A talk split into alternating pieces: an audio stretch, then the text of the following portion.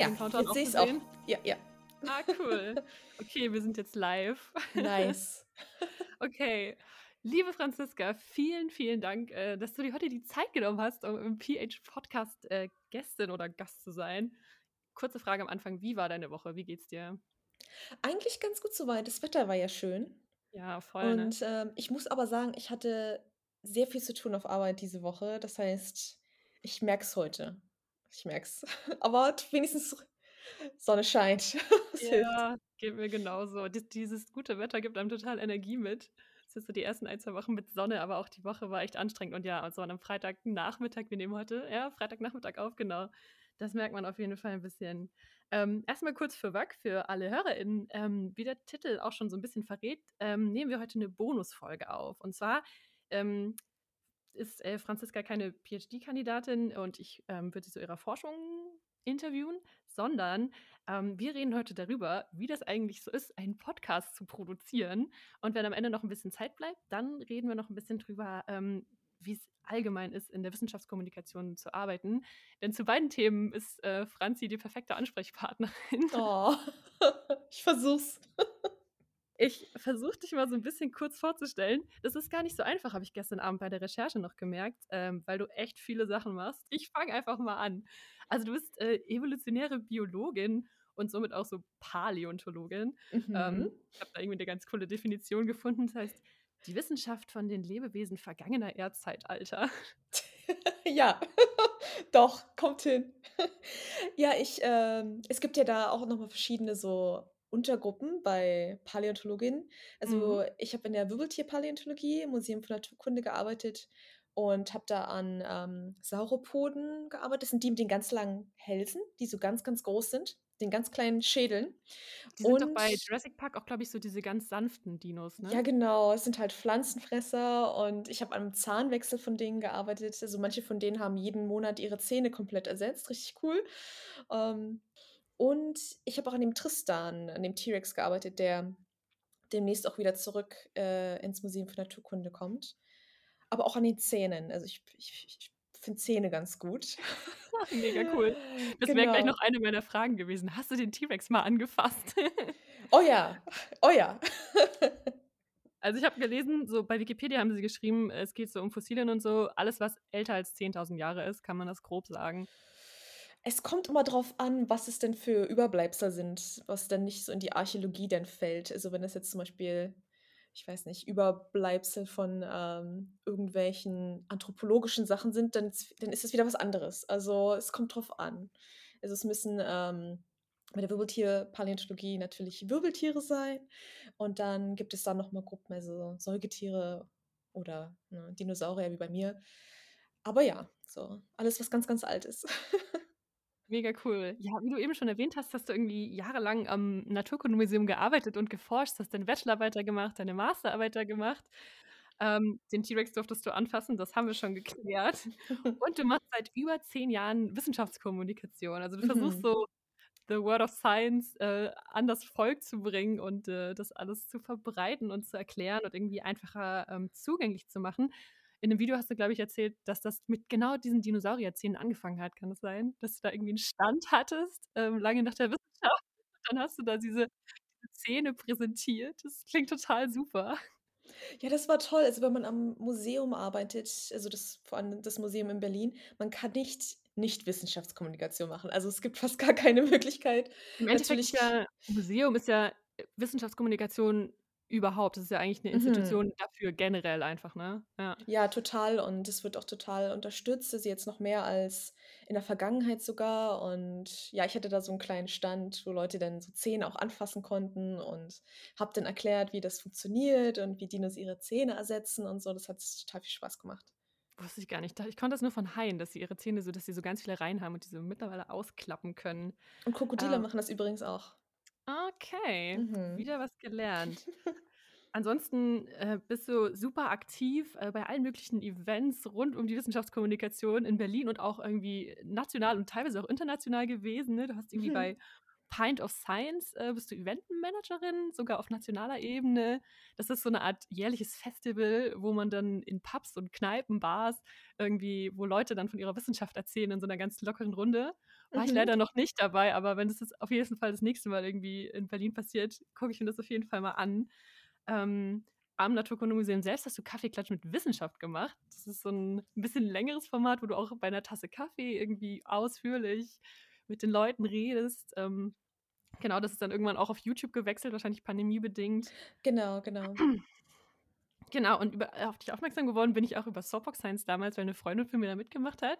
Mhm. Ähm, glaube, da kann man generell einfach sagen, da bist du Mitorganisatorin und da werden Frauen, also Wissenschaftlerinnen, auf Holzkisten gestellt, mitten in der Stadt, irgendwie an Bahnhof, am, am Hauptbahnhof zum Beispiel oder irgendwie am Alexanderplatz und die können dann da auch versuchen, so in einfachen Worten über ihre Wissenschaft zu reden. Das war auch eine total schöne Veranstaltung letztes Jahr, irgendwie super Wetter direkt am Hauptbahnhof. Mhm. Ähm, das war echt wunderbar. Ähm, genau, also du bist echt super viel unterwegs. Ähm, du hast mehrere Instagram-Kanäle, YouTube-Kanäle. Ähm, genau, guckt euch das auf jeden Fall an. Das ist sehr äh, unterhaltsam und man lernt was dabei.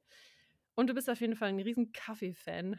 Das kommt das überall immer wieder durch. Und daher hast du wahrscheinlich auch die äh, Motivation oder die Inspiration für deinen Podcast bekommen, mhm. den du mhm. jetzt seit wenigen Monaten machst. Genau, weswegen ich dich auch eingeladen habe.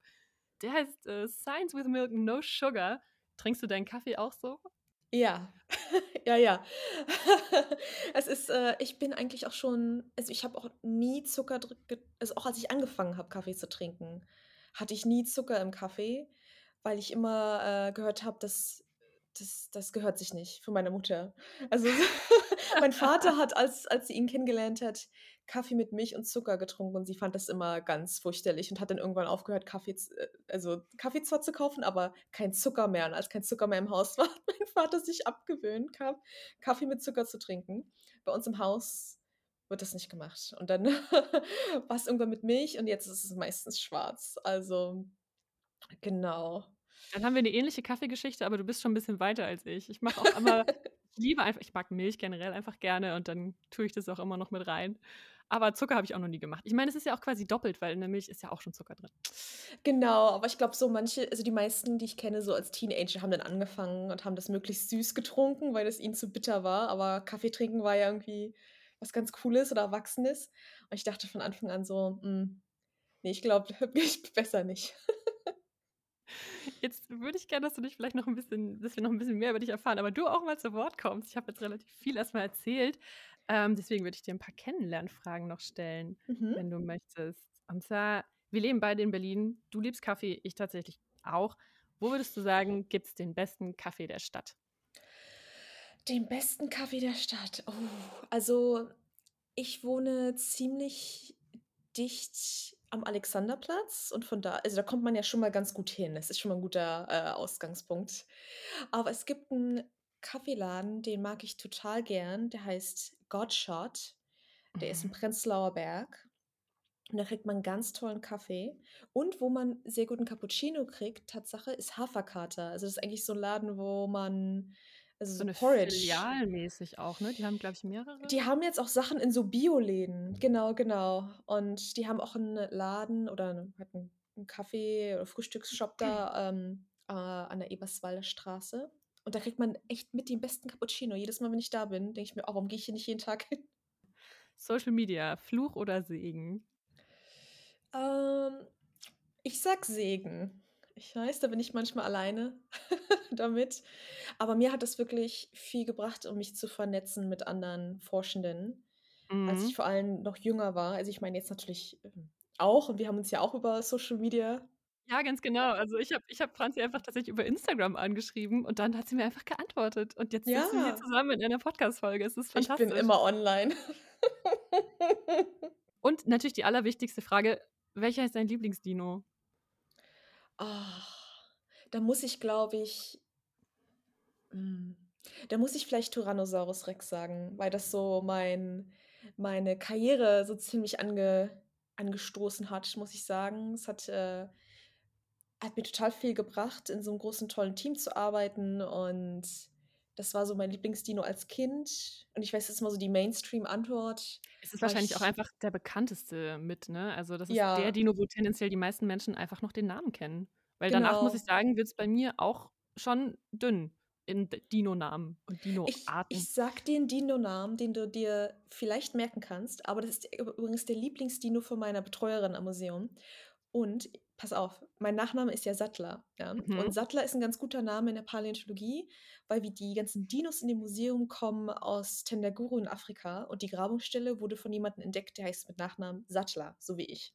Oh, Und ja. die ihm, äh, als Dank wurde ein Dinosaurier nach ihm benannt und der Dinosaurier heißt Dicryosaurus sattleri. Ah, perfekt.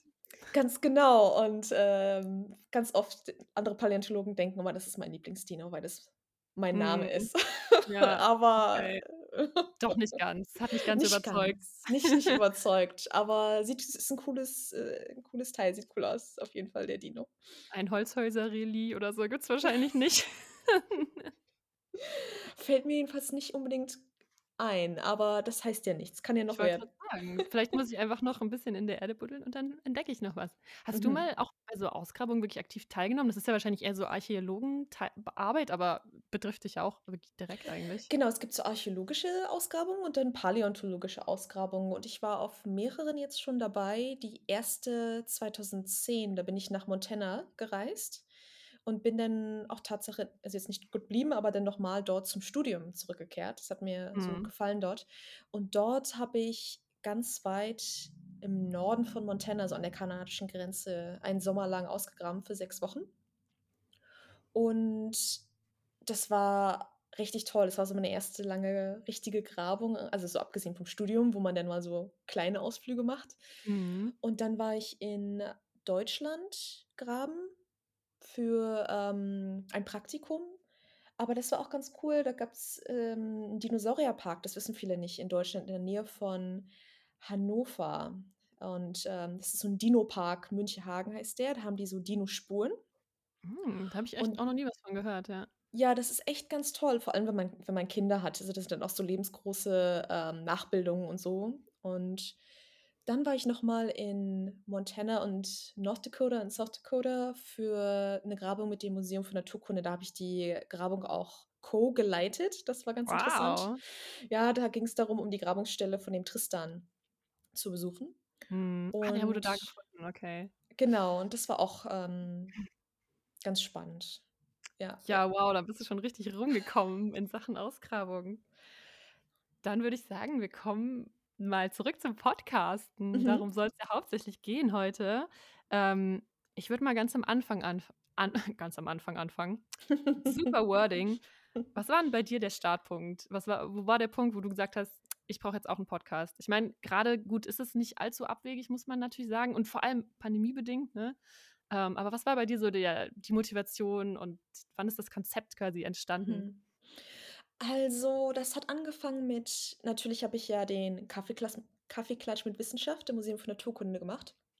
Und das fing 2019 an und ist dann 'ne Z 'ne Zeit lang halt in Person, äh, gelaufen und dann ist es online, ähm, gewechselt und es lief auch total gut und es hat mir auch total Spaß gemacht.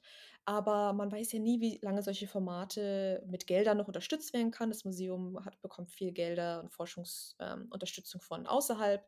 Deswegen war das immer schon so, dass ich nie wusste, wie lang es weitergeht. Mhm. Ich habe immer mental schon gedacht: „So, was kommt als Nächstes?“ Und ich muss auch sagen, dass mir viel und schnell langweilig wird. Also, ich kann nicht nur zum Beispiel, wie wie du bestimmt weißt, nicht nur eine Sache machen. Ich muss Ja, das sieht man auf jeden Fall an deinem Output. Ja, ich ich bin halt total ich dachte nie, dass ich irgendwie super kreativ bin, aber das hat sich irgendwie gezeigt, dass es dass ich nur halt nicht gern male oder so was. Also, ich bin halt nicht so gut im Handwerklichen oder im im in in so in so was, aber Mhm. in allem, was irgendwie mich neugierig macht. Ähm, ich habe halt Podcasts sind bei mir fast rund um die Uhr an. Ich höre eigentlich nur eine Sängerin und sonst nur Podcasts. Also, mein mein iPod ist nur nur ich habe noch 'n iPod, sind nur Podcasts, alle möglichen Genres auch, nicht nur Wissenschaft. Und ich konsumiere davon so viel, dass ich gemerkt habe, macht das so viel Spaß, dazuzuhören und ich finde das so toll. Und dann habe ich mehrmals Anfragen bekommen als Gast bei Podcasts mit dabei zu sein. Und das hat mir auch viel Spaß gemacht. Mhm. Und dann habe ich überlegt, okay, vielleicht lassen wir Kaffeeklatsch mit Wissenschaft erstmal ein bisschen ruhen und schauen, was, was ich noch so machen kann. Also ich würde gern nicht nur Leute in Berlin erreichen, sondern vielleicht auch ein bisschen über die Grenzen hinweg. Ja. Und es hat mir zum Teil äh, der Kaffeeklatsch auch ermöglicht, weil wir ja auf YouTube waren und wenn die Episoden in Englisch waren, also wir haben auch Zuschauer schon aus Argentinien dabei gehabt und so. Ähm, also das ist schon möglich. Aber so Podcasts, ich finde, da kann man so richtig im Detail auch Fragen stellen und man kann das eigentlich so eine Episode so lang machen, wie man will. Also ist ja mein Podcast und dein Podcast, du kannst es ja selbst Voll. entscheiden. Ja. Und ich bin halt neugierig, ich, ich stelle gern Fragen und ich bekomme gern andere Perspektiven von, von Leuten, die mich irgendwie inspirieren oder die mir noch so ein Bild hinter die Kulissen bieten. Und das ist was, was ich schon immer machen wollte, den Leuten zu zeigen, dass Forschende auch nur ganz normale Leute sind. Also, wie, Mm, also wir trinken halt ja. auch unseren Kaffee so und äh, mögen unsere Podcasts so und ganz normale Wir, wir Leute haben halt. Hobbys Wir haben Hobbys und das war und ein immer das Sozialleben. ein Sozialleben, genau. Also das ist im Kaffeeklatsch haben wir auch oft halt so ein bisschen über Privates geredet, zu einem bestimmten, ähm, ja, Extent, dass einfach auch so ein Bild geliefert wird von der Person, nicht nur, okay, äh, weiß ich nicht, eine 'ne Frau im Kittel oder wa was auch immer man sich so vorstellt. Das Feedback war immer, dass zum Beispiel, wenn sie die Zuschauenden haben ganz oft Feedback gegeben, wie: „Wenn ich jetzt, ähm, AI höre oder oder oder Robotik oder so, dann stelle ich mir eine Person vor. Ja. ja. Und jetzt haben die ein Bild von von der Person und somit wird es irgendwie auch vermenschlicht, die Forschung. Also, man hatte ja dann nicht nur okay, man stellt sich dann vielleicht keinen Roboter vor, sondern, ah ja, die, Diana, die da gesprochen hat oder so. Ja. Und Und es ist eine Frau. Uh. und 'ne Frau ganz oft, Und vielleicht sogar vielleicht sogar 'ne junge Frau oder ja, ganz genau, queer, was auch immer. Du hast auch 'n sehr ja, großen Fokus auf Diversity. ja, ja, ja, Ähm, auf jeden fällt auf Fall. jeden Fall immer wieder auf bei den Formaten, finde ich auch mega cool. Ja, aber ich glaube echt so, gerade dieser persönliche Faktor, das hilft so wahnsinnig, so für dieses Storytelling auch. Weil ich glaube, so, Mhm. das- also das weiß man ja auch von wissenschaftlich mittlerweile, dass so diese, dieses Faktenwissen oder Fakten aufnehmen für Menschen tendenziell ein bisschen schwerer ist, als einfach Geschichten erzählt zu bekommen. Mhm. Also dass man sich wirklich ähm, Fakten, die innerhalb von Geschichten erzählt werden, viel besser merken kann auch. Ne? Und Mhm. deswegen glaube ich, ist es gerade für die Wissenschaftskommunikation auch ein Gold irgendwie, dass man wirklich ähm, diese, diese Forschung und dieses Wissen einfach wirklich auch mit persönlicher Geschichte verbindet, weil das A für die Leute generell interessanter ist, weil das natürlich was ist, was jeder von uns, da kann jeder sofort so relaten. Ne? Also jeder hat Mhm. irgendwie, keine Ahnung, eine Familie, ein Sozialleben und ist vielleicht mal ausgewandert oder sonst irgendwas. Da ist man gleich, da hat man die Leute gleich so ein bisschen mehr im Boot. Ne? Und Ja, sie können sich genau. wahrscheinlich auch so ein bisschen ja, leichter merken, vielleicht, was die Leute dann machen. Ich glaube echt, das Mhm. ist der Weg, wie man es, ja, ist ein sehr guter Weg, wie man es machen sollte, ja. Hat bis jetzt immer ganz ganz gut funktioniert und auch meistens so macht's mir auch am meisten Spaß. Ich bin auch nicht so gut im Fakten auswendig lernen, aber ich bin so ganz gut im ja, so in Geschichten also, mich zu erinnern und Absolut, ja. So, so fing es bei mir eigentlich auch an, dass ich einfach wahnsinnig gerne mich mit interessanten Leuten unterhalten habe. Und da ich halt, ich sag mal, Wissenschaftsfangirl bin, waren es dann eben, habe ich mich einfach sehr viel mit Leuten über ihre Forschung unterhalten, weil ich halt glücklicherweise auch einfach sehr viele im Freundeskreis habe, die promovieren oder schon fertig sind. Ähm, genau, und irgendwann dachte ich dann so, Mensch, das muss man doch mal irgendwie, vielleicht kann man da was draus machen. Bei mir war so ein bisschen noch die, diese technische Hürde am Anfang Mhm. ähm, dass ich mich nicht so ein bisschen getraut habe. Da großes Shoutout äh, an meinen Schwager, der hat mir damals äh, geholfen, so die ersten Technik-Hürden äh, Hürden zu nehmen, sozusagen. Hat mir ein bisschen Equipment geliehen und mir so ein bisschen gezeigt, wie das geht und so mit diesem Cool. Audio-Interface und dem Mikrofon. Ja, bin ich super dankbar für. Also er ist definitiv mitverantwortlich, dass es diesen Podcast heute gibt. Ähm, was waren denn so bei dir die ersten Hürden, wo du so irgendwie so ein bisschen Zweifel hattest oder so ein bisschen dachtest, oh, was dich vielleicht erst so ein bisschen abgehalten hat oder abgeschreckt hat? Ja, ich glaube, es war auch, dass ich überhaupt nichts über Mikrofone wusste oder also Editing kannte ich mich schon ein bisschen aus, dadurch, dass ich gern auch Filme gern, äh, bearbeite. Also, da bin ich dann Mhm. schon so da kann das kann ich stundenlang machen. Also, mir wird auch nicht langweilig. Also, das ist Sehr da hatte ich gut. nicht so eine Angst davor. Aber Ja, also ich kenne mich halt nicht so gut mit Mikrofonen aus. Ich denke immer noch so: „Okay, das Mikrofon funktioniert, das klingt einigermaßen okay.“ Du du Aber klingst ich glaube auf jeden Fall. nice. Ich glaube, du kennst dich aber mit Mikros du bist so 'n Mikro-Nerd, So ich habe das so wie 'n du bisschen entdeckt, das stimmt. Aber auch erst, als ich damit angefangen habe. Also, das das wusste ich vorher auch noch nicht. Das kannte ich nicht, diese Seite von mir. Aber cool, also auch dass man lernt ja auch mal was über sich selbst, wenn man solche neuen Sachen dann irgendwie, äh, angeht. Und das ist ja dann auch mal ganz spannend zu sehen, was man alles schaffen kann und lernen kann. Total, ja. Also, ich habe halt wirklich die mein Schwager hat mir, wie gesagt, am Anfang das allererste das war die die Folge mit Lisa, äh, die war ja auch bei dir schon beim Mhm. Kaffeeklatsch mit Wissenschaft und bei Soapbox Science auch letztes Jahr. Ähm, genau, und das haben wir dann auch damals remote gemacht, weil das halt noch auf jeden Fall Lockdown-Zeit war. Es war irgendwie Januar Mhm. 2021, glaube ich. Ähm, genau, und dann hat er mir quasi alles voreingestellt so 'n bisschen und er hatte das Mikro er hat alles da, weil er ist halt irgendwie auch Hobbymusiker. Das heißt, er hat, äh, zu Hause das ganze Equipment schon da gehabt. Ähm, genau, und dann habe ich quasi nur auf Play gedrückt und dann lief das erst mal. Ähm, genau, aber dann bin ich halt wenig später wieder zurück nach Berlin, ähm, und wollte das unbedingt weitermachen, weil das halt so Spaß Mhm. gemacht hat. Und dann musste ich mich so 'n bisschen auf eigene Beine stellen und, ähm, habe dann erst mal genau das gleiche Mikrofon gekauft wie er, weil ich merkte so: „Hey, das klingt irgendwie gut, das ist cool, ich weiß, wie's geht“, so ungefähr.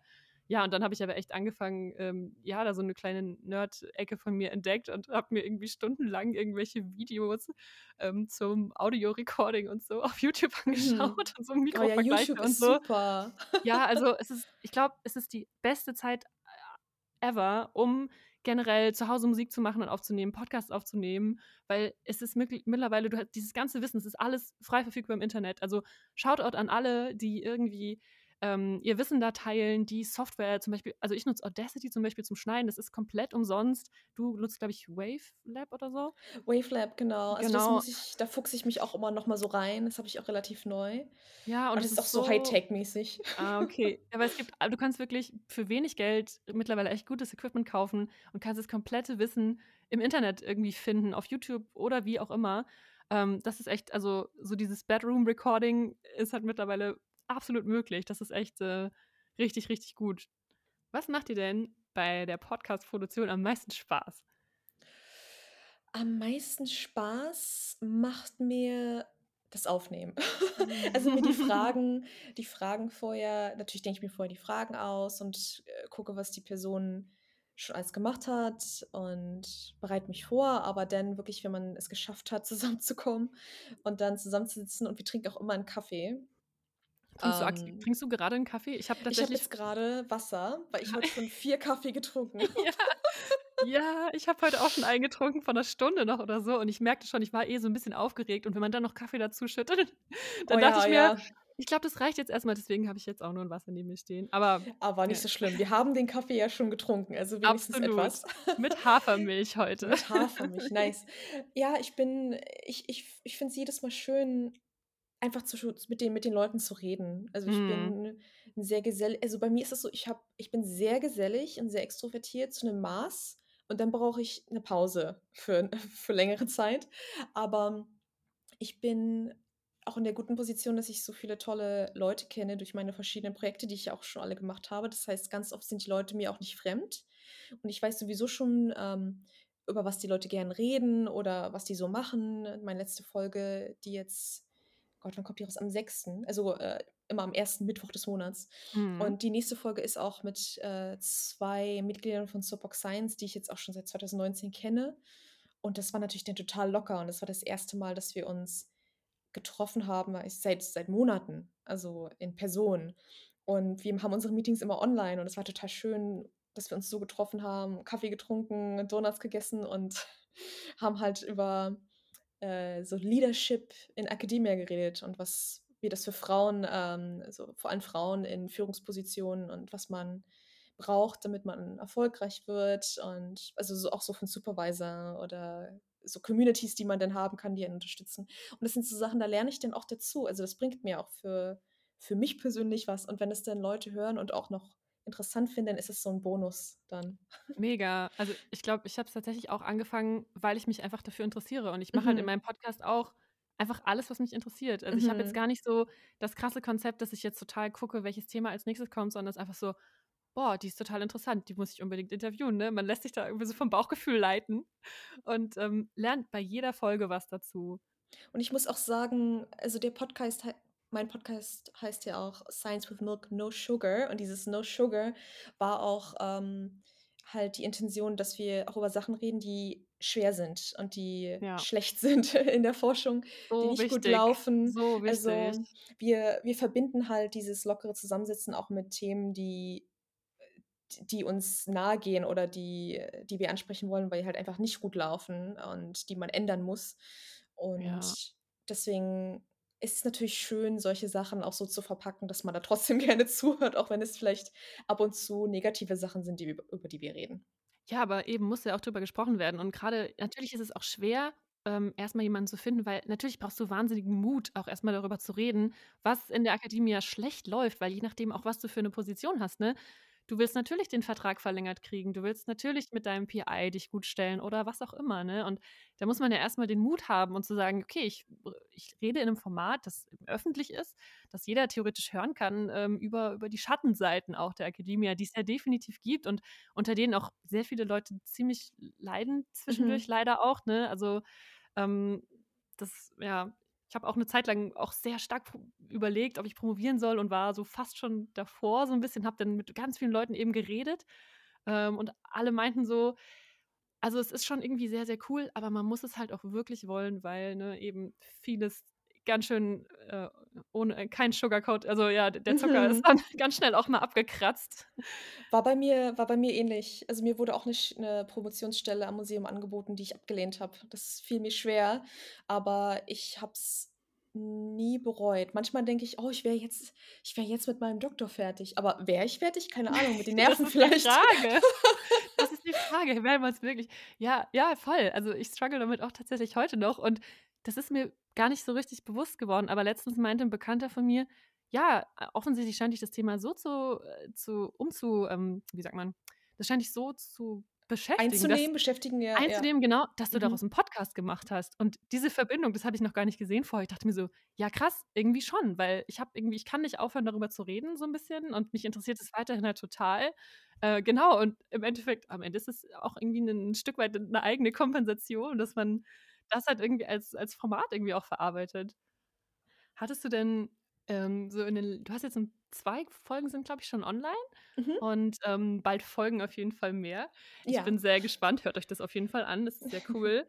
Ähm, hast du schon so bist du schon mal in so 'n richtiges Fettnäpfchen getreten auf einmal in der Produktion, wo du auf einmal dachtest „Oh Mist.“ Ähm, eigentlich nicht. Ich hatte Angst vor einem Z Fettnäpfchen, ähm, aber die Person war so nett. Also, äh, ich habe 'ne Episode aufgenommen mit jemandem, der, ähm oder die Person ist non-binary und im Englischen geht es immer relativ leicht mit den Pronouns they, them, wenn man über die Person redet und wenn man mit der Person redet, ist ja immer nur so you.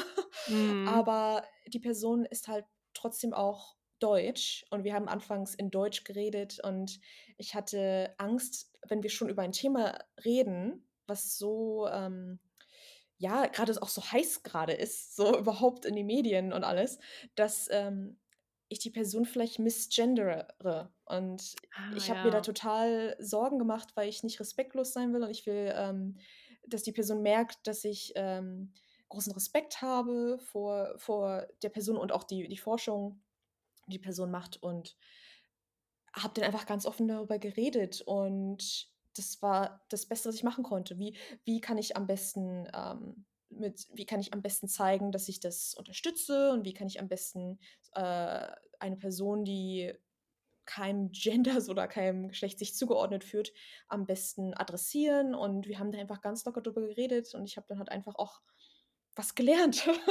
Und wir also, ich brauchte eigentlich gar keine Angst haben, dass die Person denkt, ich ich achte da nicht drauf, weil allein so 'ne Episode zu machen, Ja, meint das schon so ist ja schon. ja das ist ja Ist ja schon. ehrliches Interesse und ich denke auch, die Leute merken ja, dass du dich voll bemühst und wenn man sich dann 'n Mhm. paarmal verspricht, einfach aus Gewohnheit, kann ich mir eigentlich gar nicht vorstellen, dass die Leute dir das übel nehmen. Die sehen ja, dass du dich total bemühst und so und das ist ja auch Ja. Gewöhnungssache, ne? Und es lief auch so gut und wir haben halt ganz offen darüber geredet, wie das ist, ob weil in meinem Umfeld gibt es viele Nicht-Akademikerinnen und ganz oft ist so das positive Vorurteil fast oder die die Annahme, dass Forschende so total progressiv und total offen für alles Neue und total interessiert und und alles akzeptieren und so ist es halt ganz oft nicht. Also Ja, das das ist interessant, dass das da so vorherrscht, weil es es gibt ja auch genauso Leute, die super konservativ sind und einfach nur alleine in ihrem Labor rumpapetieren wollen. Also, die so 'n bisschen auch dieses dieses Klischee, ne, so dieses 'n bisschen Elfenbeinturm-mäßig und sich mit Mhm. niemandem so richtig abgeben wollen und Es ganz viel halt alleine sind und so sozial Genau. nicht ganz so 'n bisschen schwierig vielleicht sind. Gibt's immer, ne? Aber das ist halt auch, dass die Personen in meinem Umkreis mich halt kennen, wissen, ich bin 'ne Wissenschaftlerin und ich bin dann so ihr Vorzeigebild. Ah, Also, ja, ganz viele okay, denken ja. dann halt, so ist 'ne Wissenschaftlerin, ganz normal halt. Ja, du quasi die Und Einzige bist, die sie persönlich kennen, denken sie, Genau. alle sind wie Franzi. Genau. Also, ich meine, ich freue mich ja, aber so ist es halt nicht immer. Und als ich dann meinte, ich will auch über diese Themen reden und die ansprechen, ist es dann dadurch, dass ich 'ne relativ offene Person bin, die halt viele Fragen stellt und alles irgendwie ganz gut so annimmt, dachten die: „Ah, aber muss man halt unbedingt so über zum Beispiel, hm, wie das wie man wie man non-binary in Neurobiology ist, also, ist es halt ist das wichtig?“ Ich so: „Na ja“, habe ich dann erklärt, dass es halt nicht immer so ist, dass es einfach angenommen wird. Mhm. Und das das war dann für die auch 'ne ganz neue Perspektive. Das ist halt einfach das Forschen halt einfach, äh, wie der Rest der Gesellschaft ist. Da gibt es ja auch welche, die, äh, sich eher für das für Themen interessieren oder da offen sind und Fragen stellen und manche das dann ablehnen. Also, das gibt's ja überall.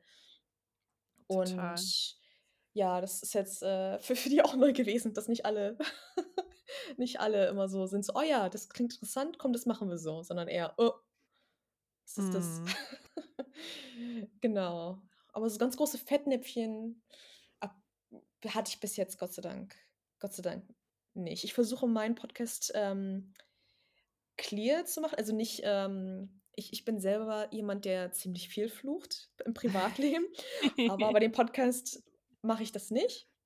Und wenn Gäste fluchen, was auch vorkommt, dann bliebe ich das über. Ah, okay, okay. Also, es wird Ähm keine keine Schimpfworte und Kraftausdrücke in deinen Folgen geben? Ich vers ich versuche das, ähm, ein einfach nur, weil ich möglichst inklusiv, äh, das machen möchte und manche Leute wollen das halt nicht hören oder und genau, also, deswegen reden wir auch, ähm, nicht über Alkohol oder oder so was. Also, wie ich meine, wir trinken ja Kaffee, aber so manche Sachen, die vielleicht einfach nicht unbedingt jeder hören möchte in solchen Episoden. Das ist das Einzige, Okay. was wir versuchen, ähm, durch solche Fettnäpfchen zu vermeiden. Okay, sehr gut. Ja, mir ist es mal passiert, ähm, ich glaube, nach der 3. Folge die ersten 3 haben wunderbar funktioniert, so vom Aufnehmen her. Ähm, wie gesagt, Shoutout meinen Schwager, der hat mir damals sein, äh, älteres Audio-Interface geliehen. Äh, also, vielleicht kurz für alle, die sich da so 'n bisschen für interessieren. Ähm, wenn man mit also, wenn man nicht nur so 'n Monolog aufnehmen möchte, sondern, ähm, 2 oder mehrere Leute in dem Podcast haben möchte, wenn man so 'n bisschen Audio-Nerd ist wie ich, ähm, muss man unbedingt, ähm, unterschiedliche Mikrofone also, 1 Mikrofon pro Person haben, wenn man's irgendwie ganz, ganz toll haben will, so 'n bisschen. Ähm, und dann braucht man eben so 'n Audioschnittstelle sozusagen, wo du die verschiedenen, ähm, Mikrofone einfach einsteckst und das wird dann quasi, äh, von von 'nem analogen in digitales Digital äh, Signal umgewandelt und das kannst du dann im PC halt irgendwie bearbeiten. Genau, und da hatte ich irgendwie dann halt 'n 'n älteres Modell und das wurde irgendwann nicht mehr supported. Und, ähm, auf einmal hat das alles überhaupt nicht mehr funktioniert. Also, ich keiner weiß bis heute, was passiert ist. Ich habe mehrere Leute gefragt und so, ähm, und mir um Hilfe gebeten sozusagen und wir haben dann 'ne Folge aufgenommen und während der Folge habe ich irgendwie schon gemerkt, als ich kurz an also, wir hatten zwischendurch Pause gemacht, ich habe kurz angehalten und wollte nur schauen, wo wir weitermachen können, wo wir so inhaltlich waren. Und das hat sich angehört wie so richtig so richtig Micky Maus. Also, es war 'ne Freundin von mir auch. Oh nein. Also, genau, die die Folge mit Franziska, der Kunsthisto mit der anderen Franziska. Jetzt ist schon die 2., genau, mit der Kunsthistorikerin und es hat sich angehört wie Micky Maus. Aber ich war halt im Moment voll in der Folge drin so, ne, und wir wollten weitermachen und ich habe zu Ende aufgenommen, weil so die ähm, diese diese Wave äh, also, diese Wellen, so diese diese Aufnahme, die man dann sieht, ähm, äh, die sah ganz normal aus. Haben wir weiter aufgenommen und am Ende höre ich mir halt das Audiofile dann an nach der Aufnahme und es klingt halt wirklich wie Micky-Mäuse und ich dachte so: „F oh Gott, oh Gott, oh Oh Gott, das kannst du nicht das kannst du nicht senden so, das geht überhaupt nicht.“ Das konnte ich mir selber kaum anhören.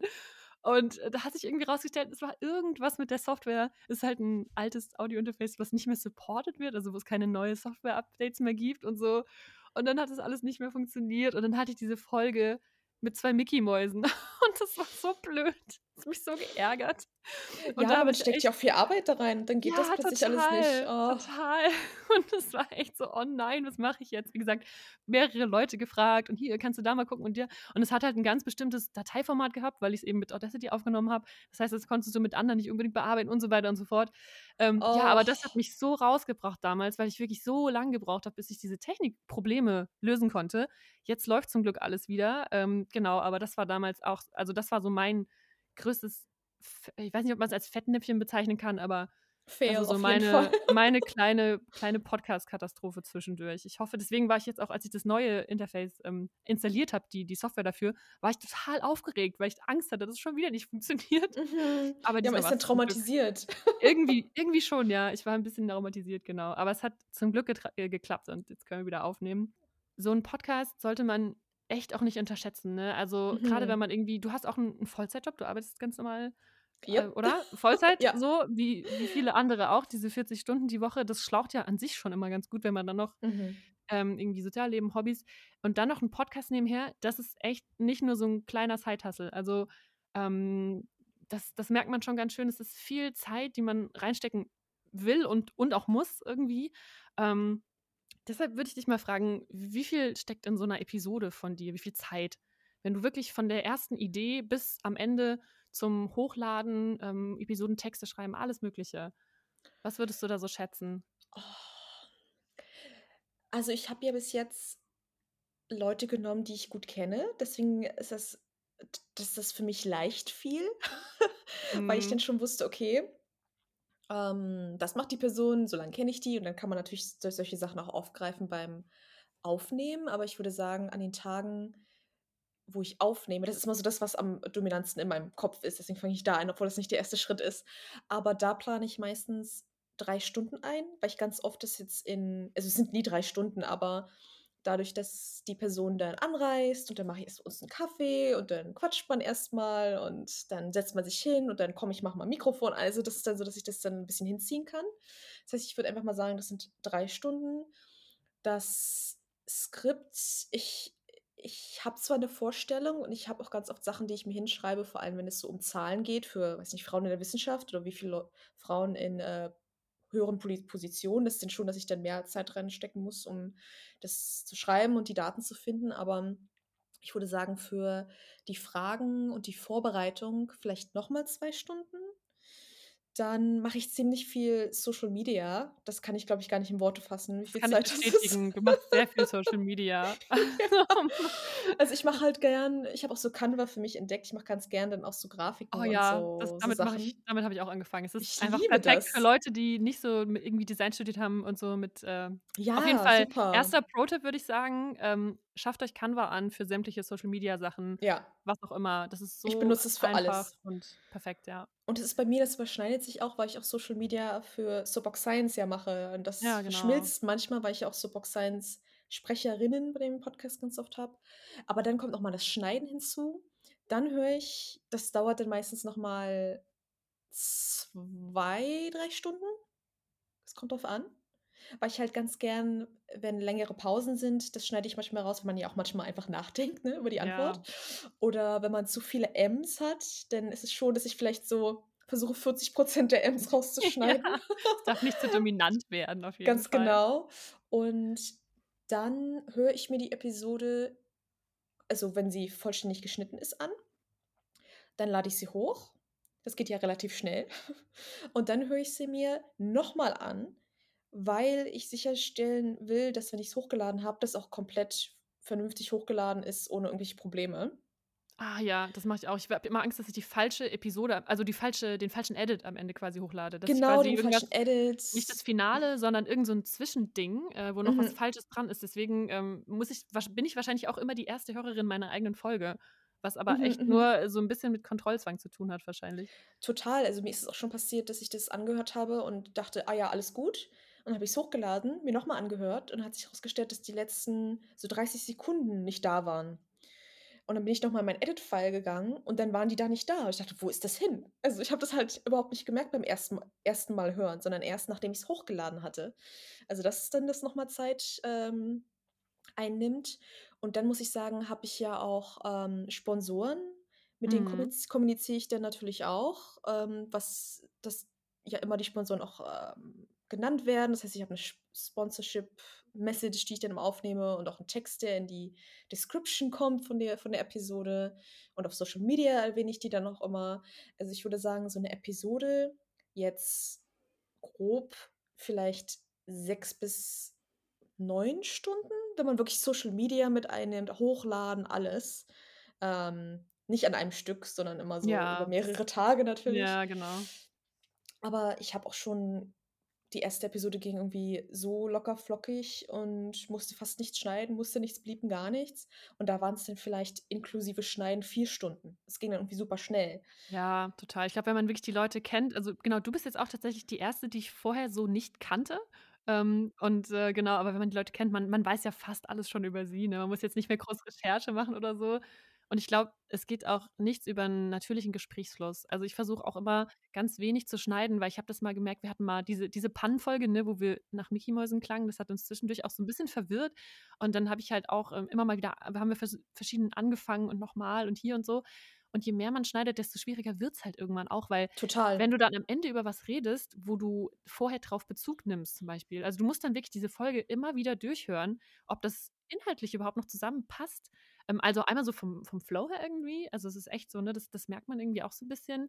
Dann natürlich der Schnitt ist an manchen Stellen echt schwierig, wenn einfach die Betonungen total unterschiedlich sind. Ähm, und wenn dann irgendwie so also, manche Leute haben so 'n bisschen die die Eigenschaft, dass sie überhaupt die Sätze nicht nicht kürzere Sätze sprechen und die immer wieder beenden, sondern immer so also, so die Stimme so hochnehmen und dann weiterreden. Also, direkt am Ah, Ende des Satzes so und dann war das so, ja, ähm: „Ah ja, und da wollte ich dann“ also, und da ist es super es ist so schwer dann zu schneiden und dass man das nicht total hört.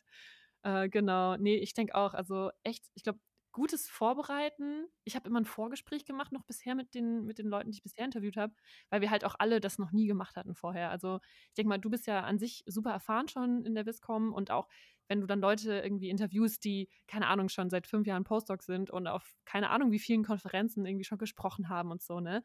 Ähm, dann ist das natürlich noch mal was anderes. Aber, ähm, das hat auf jeden Fall, glaube ich, immer sehr geholfen, dieses Mhm. Vorgespräch, ne, genau, Aber dass man manche Leute können das einfach super, so wie Lisa.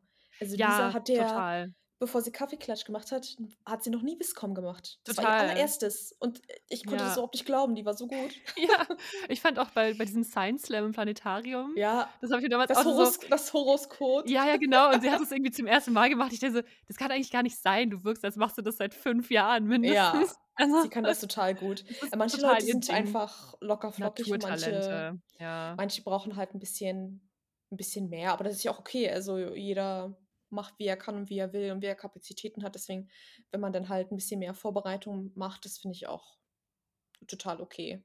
Was ich aber auch interessant fand, so 'n bisschen weil das Gute am Podcast ist ja irgendwie auch, dass es genau nicht live ist. Das heißt, du kannst theoretisch immer noch mal 'n neuen Anfang machen. Du kannst was rausschneiden, ne, et cetera. Und, ähm, trotzdem und und selbst wenn man dann wirklich mit seiner Freundin bei sich im Schlafzimmer sitzt, was übrigens 'n guter Ort ist, um Podcast aufzunehmen, am besten, weil da ganz viel absorbiert wird. Das ist ganz super. Ähm, also, glatte Wände sind der große Feind.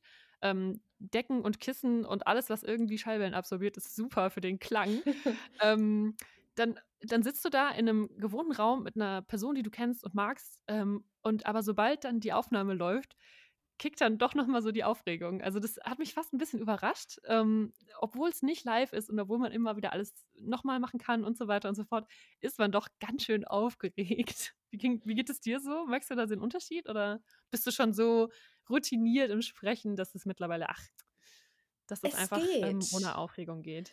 Ich bin meistens nicht aufgeregt. Ich habe aber gemerkt, dass wenn ich mit den Leuten zusammensitze und sobald da 'n Mikrofon steht, achten die da total drauf. Und was ich ganz oft Mhm. mache, ist, ich stelle das Mikrofon hin, dann fange ich an aufzunehmen und rede einfach schon mit denen, ganz normal, so als ob das Mikrofon gar nicht da wäre. Das heißt, man ist sowieso schon am Reden und dann fange ich an, die Episode also, mit Leuten, die vielleicht 'n bisschen aufgeregter sind, einfach die Episode dann fange ich an, die Fragen zu stellen und so. Und was ich auch, gemerkt habe, was mir hilft, ich nehme am Anfang immer 'ne ei also, separat von dem Podcast, den ich mit dem meinen Gast aufnehme, wie so 'ne Einleitung auf, privat. „Heute rede ich mit der und der Person, die kommt von da und da und das ist das Thema“, so 'n bisschen. Und dann gehe ich sofort über in das Gespräch. Und das ist dann halt das, was ich dann aufgenommen habe mit der Person. Das heißt, ich muss dann nicht da sitzen und sagen: „Heute ist, äh, Martha hier. Martha ist arbeitet am IGB“ und so. Das ist dann das das macht die Leute dann manchmal 'n bisschen nervös, wenn sie so vorgestellt werden. Das Ah, heißt, ich mache das okay, separat, ja. wenn die nicht da Mhm. sind und Mhm. fange dann einfach an, mit der Person zu reden und dann sind die meistens nicht so aufgeregt. Also, ich bin das schon so gewohnt, ähm, auch vor Kameras und so, das das stört mich überhaupt nicht. Und ich bei bei meinem Job muss ich, äh, einmal im Semester Vorträge vor manchmal 1.000, 2.000 Studierenden halten. Das ist mir total egal. Ja, Also, ich glaube, ich ich hatte das noch nie so so Rampen äh, heißt das, Lampenfieber? Rampenfieber. Rampenfieber, ja, ich bin Rampensau. Ja, du bist eine Rampensau und hast Ja, kein Lampenfieber vielleicht. Machen wir's genau. so. Ja, deswegen, ich ich achte immer darauf, dass die Leute, mit denen ich rede, dann vielleicht nicht so aufgeregt sind. Ja, das ist auch 'ne 'ne ganz gute Methode. Du, ähm, machst das nicht mit diesen Einzelmikrofonen, sondern du hast so 'n, äh, Field Recorder, ne? Der hat so der hat so 'ne Mikrofone, die sind so, ich sage mal, in XY-Richtung ausgerichtet, 2 Stück sozusagen. Ähm, und und das ist halt eher so auch gemacht, um so Umgebungsgeräusche und so auch 'n bisschen aufzunehmen. Und du hast dann wahrscheinlich den legst den quasi in die Mitte oder so, ähm, und dann sitzt ihr einfach gegenüber, genau, und dann hat man halt nicht so dieses also, ich zum Beispiel habe grad ich habe so 'n Kondensatormikrofon, Fachbegriff, uh, ähm, die sind ganz cool, ähm, aber da brauchst du halt dann auch so 'n so 'n Popschutz. Das sieht man ja manchmal irgendwie in den Videos und so von ah, keine Ahnung, Mhm. diese ne, diese diese Sänger. diese diese Netze quasi davor, um halt, ähm, diese diese krassen Poplaute, ähm, abzufedern. Also, wenn man halt so 'ne so P oder T oder solche Sachen sagt, Mhm. dann überfordert das Mikrofone manchmal so 'n bisschen. Ähm, genau, dementsprechend hat man natürlich so 'n Ding dann direkt vor der Nase und das ist natürlich noch mal was anderes, wenn einfach so 'n Aufnahmegerät aufm Tisch liegt und man das wahrscheinlich mit der Zeit so 'n bisschen vergisst, dass man aufgenommen wird, ne? Man vergisst das manchmal. Man ich muss dazu aber sagen, also, ich nehme damit gern auf, aber es fehlt ganz oft so 'n bisschen dieses, was du hast, was so gut klingt, was so sehr nah am Mikrofon klingt. Und das klingt, äh, manchmal ein bisschen also, man bekommt dieses Mehrdimensionale. Also, jetzt hatte ich ja auch vor 'ner Weile 2 Gäste, die wir saßen so 'n bisschen im Dreieck und man hört dann auch 'n bisschen, dass die Person woanders sitzt. Mhm. Also, man hat fast das Gefühl, dass man mit den Personen in einem Raum ist, wenn man das sich anhört. Also, es kann ja auch schön sein. Wenn man aber unbedingt dieses, ähm, sehr nahe im Ohr haben möchte, was man mit diesen Mikrofonen, die wirklich dirich direkt vorm vorm Mund sind, so wie bei dir, das hat man dann nicht so. Und man muss sehr darauf achten, dass, wenn jetzt einer Kaffee trinkt und es so abstellt, dann hört man das sehr. Und ich habe den Leuten auch gesagt: „Wenn wenn ihr trinkt, dann dürft ihr nicht so so schlürfen oder so.“ Also, da da da drehen die Leute durch, das wollen die nicht hören.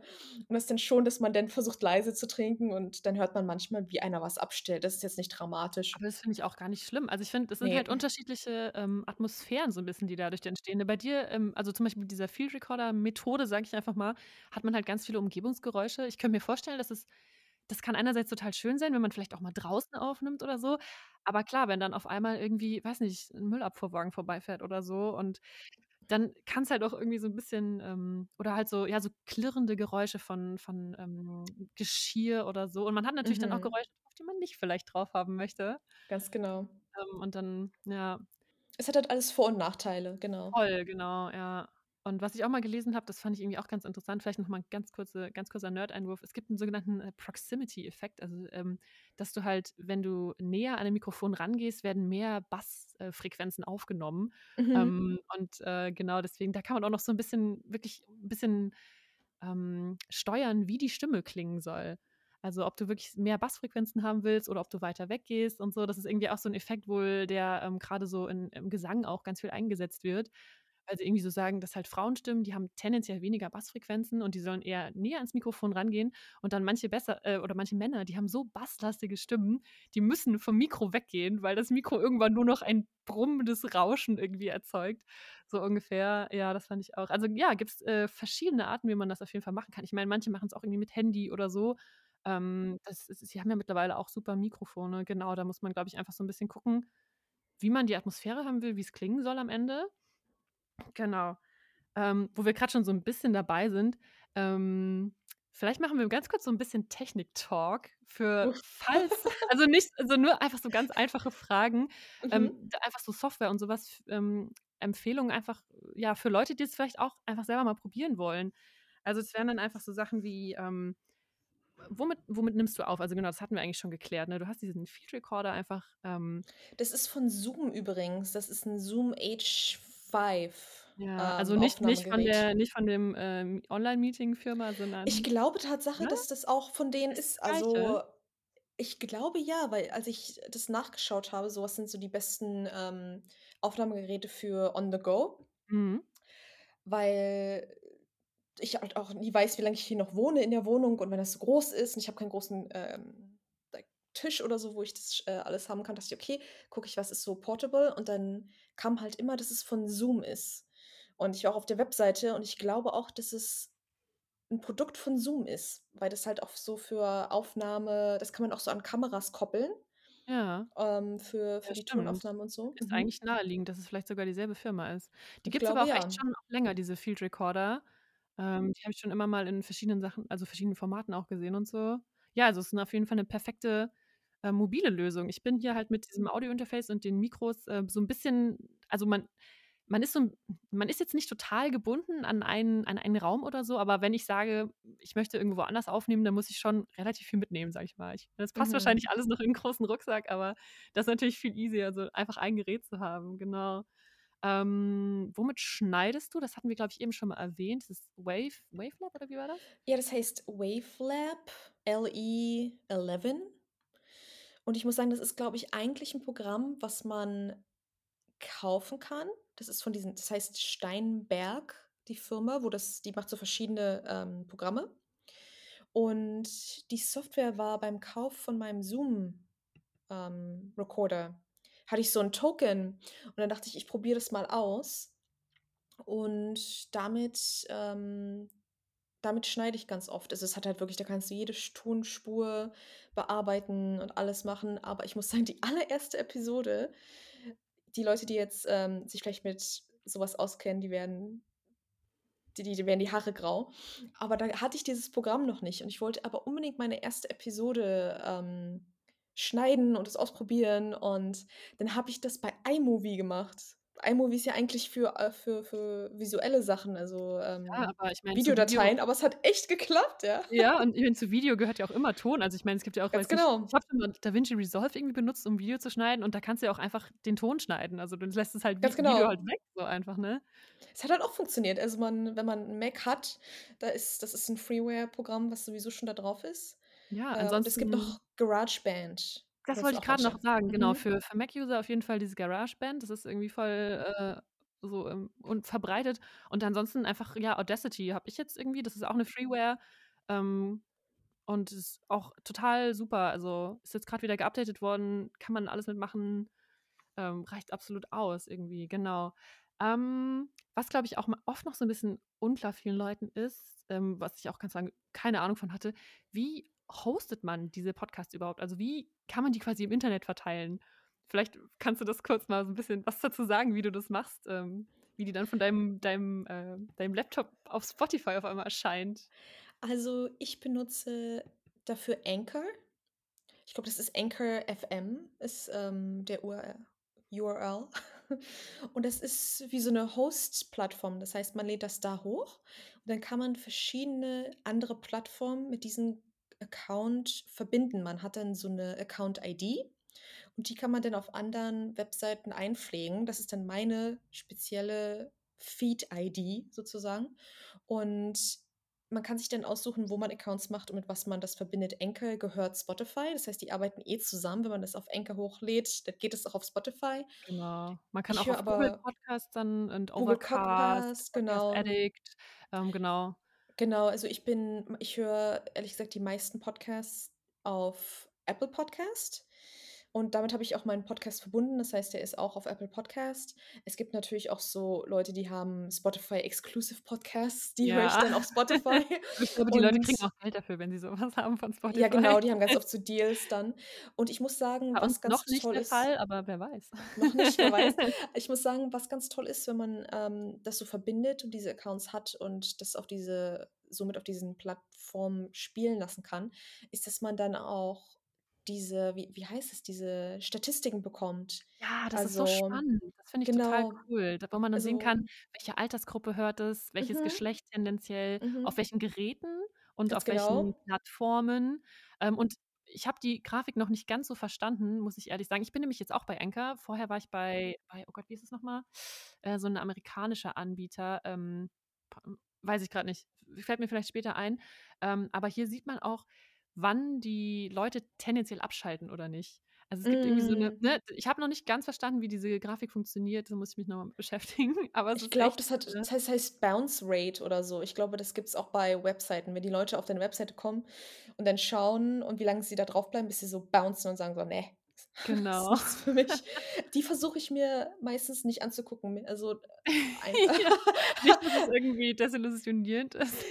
Ja, also, ich ich gucke ganz gern, ähm, so nach der Geschlechterverteilung und auf welchen Geräten und auf welchen Plattformen die Leute hören. Und das sind Und aus Tatsache die meisten Ländern, ne? und Ich meine, das Ländern, ist natürlich genau. bei dir noch mal äh, noch mal anders, weil du deinen Podcast komplett auf Englisch machst. Ich habe jetzt Mhm. auf Deutsch angefangen, ähm, wobei ich da auch manchmal überrascht war, dass dann da halt wirklich, äh, Leute das in in weiß nicht, in Finnland oder so und auch in den USA und so was, ähm, angehört haben.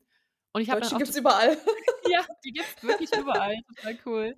Und ich habe dann aber auch gesehen, dass zum Beispiel eine Folge bisher, die hat 'n englischen Titel zumindest und der der Mhm. an sich der Name des Podcasts, so dieser Hauptname ist auch auf Englisch und die hat natürlich jetzt einfach viel höhere Klickzahlen, weil Leute wahrscheinlich Mhm. erwarten, dass sie 'ne englische Podcast-Folge hören und dann ist sie aber doch auf Deutsch.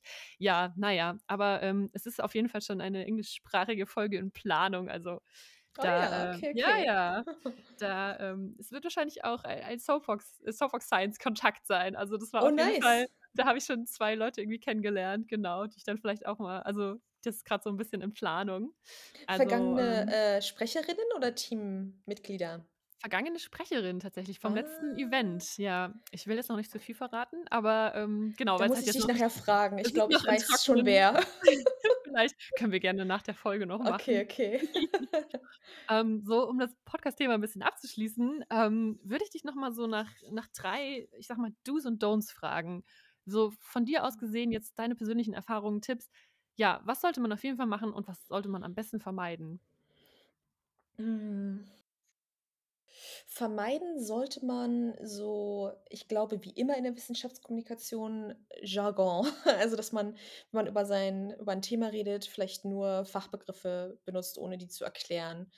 Ähm, das ist jetzt bei mir in meinem Podcast nicht so oft der Fall, weil wir ganz viel so über hinter die Kulissen reden und gar nicht so viel über die Forschung. Aber das so was schreckt mich ganz oft ab, wenn ich denke so: „Ach, da will einer nicht mal erklären, was das bedeutet“, oder so. Total, das finde ich irgendwie auch also, ich habe irgendwie auch eher so das Ziel, äh, Viscom für Leute zu machen, die halt eben nicht selber vielleicht, äh, AkademikerInnen sind. Ähm, und da ist es eben genau mega wichtig, dass du das wirklich mit so normalem, so, ich sage mal, Alltagsvokabular erklärst, ne? Damit die Leute nicht direkt irgendwie abgeschre schreckt sind und das irgendwie also, darum geht's ja irgendwie auch so 'n bisschen, ne, dass man wirklich das also, ich finde es total wichtig, dass es auch ganz viele Angebote, die gibt, die so also, niedrigschwellig, sage ich mal, sind. Das klingt jetzt vielleicht 'n bisschen doof, aber wirklich für alle verständlich.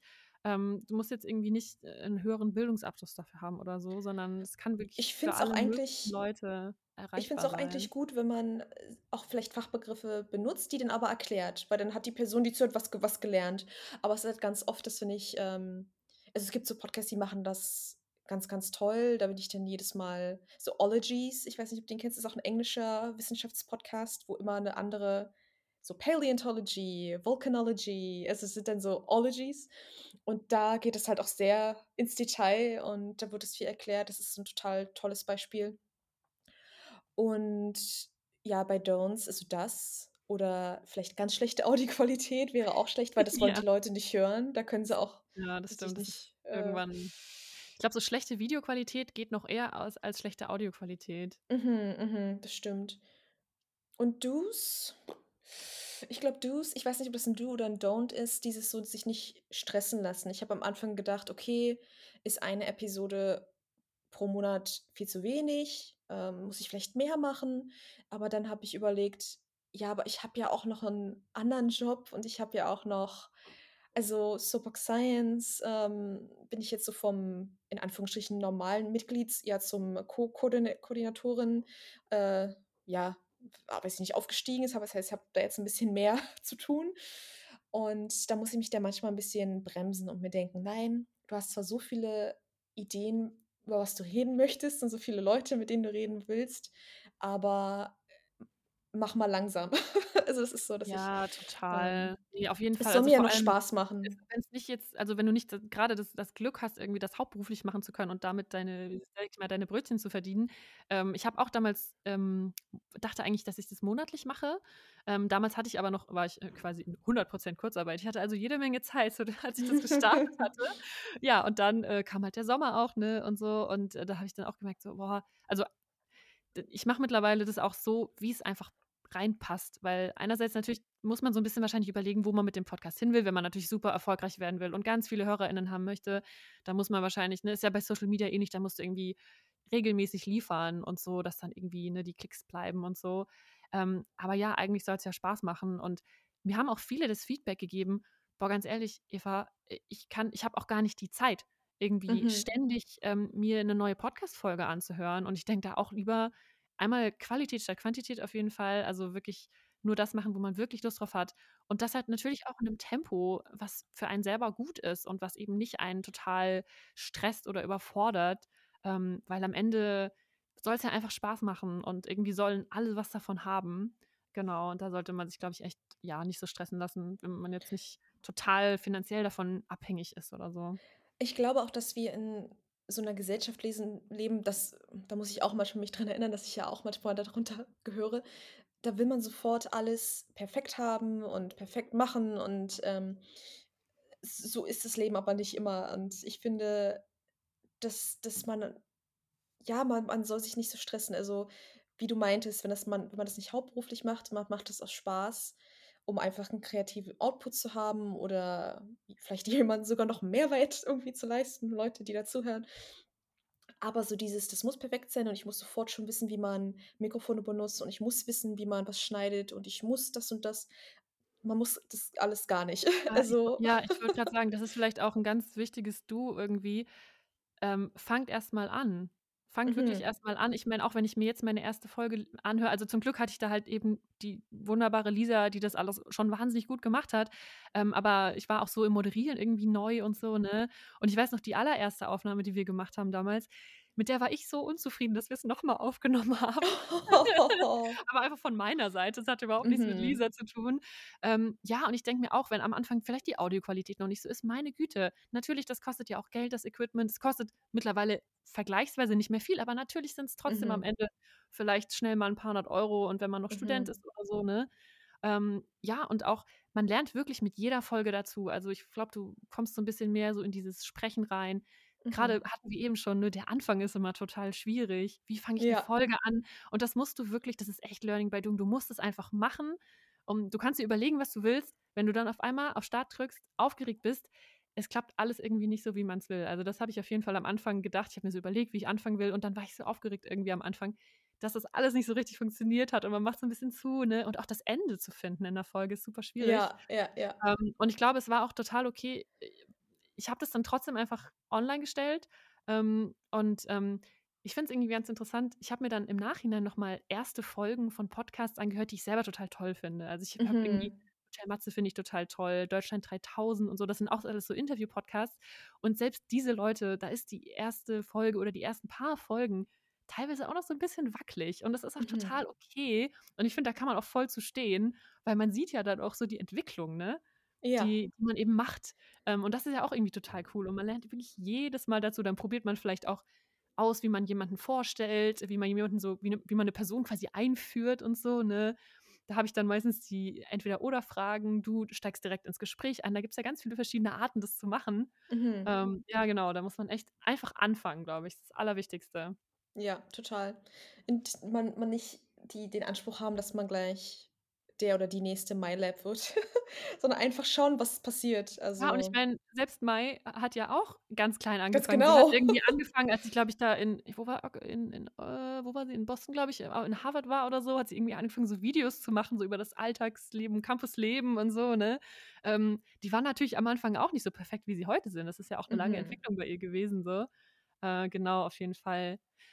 Was genau, hier, äh, tun sich grad so 2 Fragen noch auf bei mir. Einmal, was waren so deine die Podcasts, die dich so oder was sind deine Lieblingspodcasts, wo du vielleicht auch ganz viel rausgenommen hast, um das bei dir selber so 'n bisschen einzubauen oder die dich so 'n Also, ich bisschen inspiriert haben?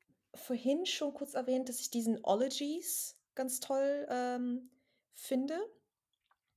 Und das ist halt auch 'n Wissenschaftspodcast und das hat mich halt gereizt, weil das so 'n merkwürdiger Name war, „Ologies“, aber macht total Sinn. Also, war ja immer ganz oft „Ology“ und das fand ich super toll. Und sie ist auch keine also, sie ist total interessiert an Forschung. Und mittlerweile macht sie das auch echt hauptberuflich und hat auch 'n Netflix-Special und alles.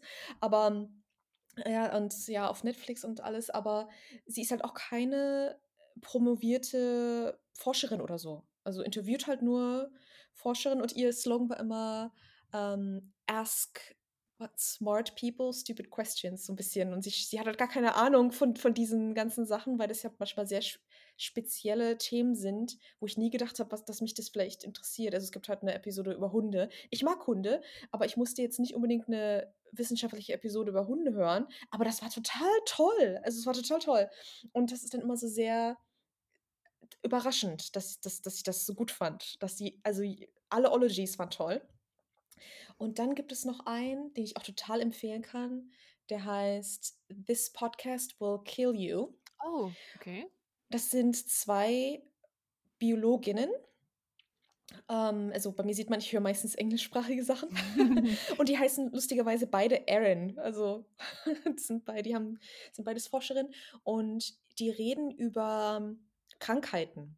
Also, sie haben 'ne Episode über, äh, Hepatitis, dann über Tetanus, also, so alle Sachen, gegen die man auch geimpft werden kann. Dann hatten sie auch so Corona-Special und, ähm, erklären sie, wie Impfungen funktionieren oder also, alles Mögliche, wie wie wie eine eine Episode heißt „The in ins and outs of organ transplant“, also, 'n bisschen, ne, Puns auch so in und outs, organ und da erklären sie, ähm, ganz oft so die genauso die Geschichte, ähm, und und aber auch so Forschung und das ist ganz, ganz spannend. Und die beiden, so wissenschaftlichen, höre ich super gern. Und dann gibt es so 'n paar Pop-Culture, ähm, die ich die ich gern höre. Also, die sind ja nicht so wissenschaftlich, die sind eher nur so gossip-mäßig oder so seichte Unterhaltung, Manchmal braucht ähm man das einfach auch. Es muss Ja, nicht es immer gibt Wissenschaft sein. es gibt ganz oft so Companion-Podcasts zu Serien, die ich gern gucke, wo dann so 'n bisschen so hinter die Kulissen auch gegangen wird und so was höre ich dann ganz gern, weil das auch ganz oft Interviews sind und ich höre generell auch gern so Interview-Podcasts. Und ja, aber die beiden sind so die absoluten absoluten Spitzenreiter bei mir, die ich immer höre. Ja, und ich finde es auch irgendwie total gut, genau eben so doofe also, im im Anführungsstrichen doofe Fragen zu stellen, weil ich finde, Mhm. dadurch brichst du das halt automatisch, ähm, dass man irgendwie in Fachjargon oder so, ähm, ähm, verfällt. Weil ich versuche Mhm, das mhm, halt auch mhm. immer dann so zu machen, dass ich quasi so 'n bisschen, ja, so die Dumme bin und weil weil einfache Fragen, ähm, wollen dann ja auch einfache Antworten haben und genau das ist ja irgendwie auch so 'n bisschen das, worauf man hinaus will. Ähm, deswegen Ja. finde ich auch es ist auch bei mir echt so 'n bisschen Konzept, dass ich ich muss also, ich mache 'n relativ langes Vorgespräch immer mit den Leuten, aber ich ich lese mir jetzt nicht unbedingt, äh, die den den Draft, äh, von ihrer The Thesis durch oder so, weil dann wäre ich, glaube ich, auch schon zu viel im Thema drin. Und wenn man sich da zu sehr, ähm, reinstürzt von Anfang an, dann glaube ich, ist es wirklich irgendwann schwierig, ähm, auf so 'ner einfacheren äh, vereinfachten Ebene zu bleiben. Also, da ist es, Ja. glaube ich, ganz gut, wenn man so 'n bisschen wirklich auch, ja, so 'n bisschen die Dumme spielt oder Unwissende, sage ich mal eher. Das hat ja eigentlich nichts mit dumm zu tun. Ja, halt einfach nicht die Fachperson, ne? Ich denke mir immer, mein Anspruch an mich selbst ist also, abgesehen davon, dass mein Podcast in Englisch ist, aber wenn ich halt Wissenschaftskommunikation mache, die auch in Deutsch ja manchmal ist, kann es meine kann es meine Mama verstehen? Und wenn meine Mhm. Mama das nicht versteht, dann muss ich das anders machen. Sind ich komme halt auch aus 'ner Nicht-Akademiker-Familie und meine Eltern finden natürlich immer ganz toll, was ich mache, aber ansonsten sind sie halt, äh, nicht studiert oder so und sind jetzt auch nicht welche, die jetzt zu irgendwelchen, äh, öffentlichen Science-Events oder so gehen. Und deswegen ist es natürlich auch immer okay. Also, erst mal sind die ja auch so meine Fach äh, mein meine Gruppe, die Leute, die ich erreichen will, die vielleicht gar nicht wissen, dass dass es 'n interessantes Thema ist. Aber dann würden die verstehen, was ich hier sage. Und wenn wenn die Antwort ist „Nein“, dann habe ich meinen Job nicht noch nie noch nicht richtig gemacht und muss es dann irgendwie anders machen. Das ist immer so mein mein Anspruch. Ja, das Versteht das die. Mama? Ja, ja, es ist wirklich so, man du musst dich echt so 'ne Zielgruppe suchen und sagen: „Ich muss es so machen, dass die Leute es verstehen.“ Und solange sie's nicht verstehen, muss ich an mir und meiner Kommunikation arbeiten. Das finde ich Mhm. auch total, äh ja, genau, total Und ganz wichtig. ehrlich, also ich meine, ich bin ja auch 'ne Wissenschaftlerin, aber wenn man nicht jetzt wenn ich jetzt mit meinen Gästen über ihr Thema rede und dann sagen die mir, was die so forschen, habe ich auch null Ahnung, ne? Ja, natürlich, woher auch. Also, mei meine Eltern nennen das immer ganz gern Fachidiot. Also, ich kann da, äh, über Dinozähne erzählen, aber wenn's dann zum Beispiel über andere Dino-Sachen auch geht ich meine, das ist ja auch weit ne? Paläontologie ist ja 'n großes Gebiet auch, aber da weiß ich auch nicht alles. Also, wenn ich auf Konferenzen gehe, sitze ich auch manchmal da und denke mir so: „Boah, was? Habe ich noch nie gehört, noch nie drüber nachgedacht.“ Und das kann ja auch im eigenen Gebiet, äh, ja passieren, also Und es passiert auch so wahnsinnig schnell. Also, ich habe ja damals, äh, mit Lisa die ist ja auch Biotechnologin und wir haben so über Mhm. Mikrobiota geredet. Ich bin überhaupt nicht drin in der Mikrobiota, aber eben, ne, wir haben zusammen studiert und wir sind so also, es ist mir dann leider doch passiert, obwohl ich so versucht habe, drauf zu achten. Wir haben 2, 3 Wörter benutzt, die ich dann nicht mehr erklärt habe. Also, bei Pipettieren oder so Mhm, habe ich's dann mhm. noch gemacht, aber dann habe ich wohl äh, habe ich als Feedback bekommen, ist mir selber gar nicht aufgefallen: „Du hast da so 2, 3 Sachen gesagt, da da hättest du auch noch mal erklären müssen.“ Und das geht so schnell. Das ist echt weil man das Ja. einfach über Jahre benutzt man diese Worte und hat diese Sprache drin, ne? Also, das fängt ja schon also, nicht um aus äh, noch ausschweifender zu werden, aber dass vor allem jetzt zur Pandemie war, dass man manch also, einfach noch mal erklären muss, was zum Beispiel 'n Virus ist und was 'ne Bakterie ist. Also, so der Otto Normalverbraucher muss das überhaupt nicht wissen. Also, nie so voraussetzen, dass solche Begriffe auch, ähm, verstanden werden. Also Das ist das ist auch gar nicht Job. schlimm, genau. Das ist nämlich unser Job, ja. Dann würde ich das, ähm, Podcast-Thema jetzt mal so 'n bisschen schließen wollen. Mhm. Ähm, das war jetzt schon relativ ausführlich. Genau, vielen Dank auf jeden Fall erst mal für deinen ganzen Input. Ähm, die Leute, die sich so weiß nicht, jetzt nicht mehr so dafür interessieren ich würde noch 'n paar allgemeinere Fragen zur Wissenschaftskommunikation stellen. Einmal zu Franzi und auch so, wie das in Berlin so ist oder vielleicht auch im Ausland. Ähm, genau, wenn ihr da keine Lust mehr drauf habt, könnt ihr jetzt einfach ausschalten. Ansonsten, ähm, würde ich noch 'n paar Fragen gerne an dich stellen. Klar. Und zwar: Wer ist dein großes Vorbild in der Wissenschaftskommunikation? Uff. Ich weiß gar nicht, ob ich da einfach eine Person habe, wenn ich ehrlich bin. Es gibt so viele Leute, die ich einfach irgendwie toll finde. Ja, du kennst natürlich mittlerweile auch wahnsinnig viele, ne? Und weil du Ja, so drin also bist. Also, was also, all vielleicht was waren so deine ersten Vorbilder? Vielleicht ist das leichter zu benennen, wie du so darauf aufmerksam geworden bist. Beziehungsweise kannst du das, wenn du möchtest, auch mit der Frage verbinden: Wie bist du damals überhaupt auf Wissenschaftskommunikation gekommen? Mhm. Weil also, auch wenn ich da anfange, drüber zu reden und ich habe es jetzt auch erst so echt vor 2 Jahren so 'n bisschen für mich langsam entdeckt, ähm, und bin da auch eher so drauf gestoßen, weil ich eben nach gesucht habe. Ähm, aber das ist halt für viele Leute noch 'n total unbekanntes Wort. Vielleicht kannst du das so 'n bisschen, ähm ja, genau. Wie wie hat es bei dir angefangen? Bei mir hat es angefangen, dass ich noch bevor ich überhaupt studiert habe ähm, ich habe nach dem Abitur 'n Auslandsaufenthalt gemacht in Amerika. Äh, Quatsch, das stimmt nicht. Ich habe da studiert für 'ne Weile. In England habe ich gewohnt und dann bin ich wiedergekommen und habe 'n Praktikum am Museum für Naturkunde gemacht und meine Betreuerin dort kennengelernt, die ich dann bis zum Schluss auch hatte, bis ich dann so 'n bisschen ausgecheckt habe aus der aus Academia-Seite. Und ich glaube, ähm sie war immer meine mein mein Vorbild. Also, Doktor Daniela Schwarz, ganz toll, leitet die Wirbeltierpaläontologie Shoutout so mein an Stelle. Shoutout. Also, das ist wirklich ich ich bin so dankbar. Ich kann das gar nicht, ähm, ohne dass es schnulzig klingt, irgendwie in Worte fassen. Also, sie ist halt, ähm, eine der wenigen Frauen, als ich da als ich da angefangen habe Mhm. Gott, also, das war da war sie hat halt die Wirbeltierpaläont Palä Paläontologie geleitet und macht das auch immer noch und hat mir halt gezeigt, wie cool es ist, 'ne Frau so zu sein in so 'nem männerdominierten Feld. Mittlerweile ist es ähm, wird's jetzt 'n bisschen besser, dass da mehr Frauen sind, aber sie war immer so mein Vorbild, weil sie war 'ne Frau und sie hat immer mir auch auch als ich Praktikantin war ich musste irgendwie nie Ka Kaffee kochen oder so, sondern sie hat halt mir wirklich immer von Anfang an mich überall involviert. Wenn sie mal mit der Presse gesprochen hat, dann war ich dabei und wenn irgendwelche coolen Sachen war, hat sie mich immer vorgeschlagen und meinte: „Hey, hier, ich habe hier meine Studentin“ und so und hat das immer so total gefördert. Und sie war halt ganz oft dadurch, dass sie halt dort auch die Wirbelpaläontologie geleitet hat, immer die Ansprechpartnerin für die Presse auch. Mhm. Und ich hatte halt nie Pressetr Training oder so, aber ich habe halt gesehen, wie sie das macht oder wie sie so mit Sachen und Anfragen umgeht. Und sie hat mich halt, wie gesagt, immer unterstützt und war immer wir haben auch so 'n sehr freundschaftliches Verhältnis. Ähm sie war immer so mein totales Vorbild auf verschiedenen Ebenen. Frauen in der Wissenschaft, Mutter, ähm, erfolgreich, macht gute Wissenschaftskommunikation. Also, eigentlich also, das ko komplette Rundum-Paket. Ich dachte mir so: „Oh, so will ich auch mal werden.“ Und angefangen hat es halt, weil sie meinte: „Hey, wir haben lange nach der Wissenschaft. Willst du hier mit mir nicht so 'n so 'n Stand Möchtest du machen?“ mit uns Dinosaurier-Szene präsentieren? Genau, genau. Und da lernt man dann halt auch sofort, wie man mit Leuten umgeht, die, ähm, so was vielleicht kritisieren, was man da so erzählt als Wissenschaftlerin. Ja, ja, super. Das klingt doch toll, wenn man irgendwie so eine es ist wahrscheinlich auch so deine Mentorin dann irgendwie gewesen, ne, Total. wenn du so lange bei ihr dann auch warst, ähm, mit der Bachelorarbeit, Mhm. der Masterarbeit und so. Ja. Du hattest auch eben schon mal angesprochen, ähm, da würde ich dich auch gerne noch mal so 'n bisschen zu befragen oder was so deine Meinung dazu hören. Ähm, es ist ja schon so, dass so die Angebote für Wissenschaftskommunikation oder so Kurse und so, die man belegen kann und so was, das ist natürlich größtenteils für Promovierende ausgelegt oder für Postdocs, also Leute, die halt in der Forschung arbeiten. Natürlich geht's darum, genau, dass die lernen, wie man eben gut die eigene Forschung so 'n bisschen präsentieren kann. Ähm, und ich bin ja auch nach dem Master quasi aus der Akademie raus, ähm, wie du dann auch. Genau, wir haben jetzt beide uns gegen 'ne Promotion entschieden.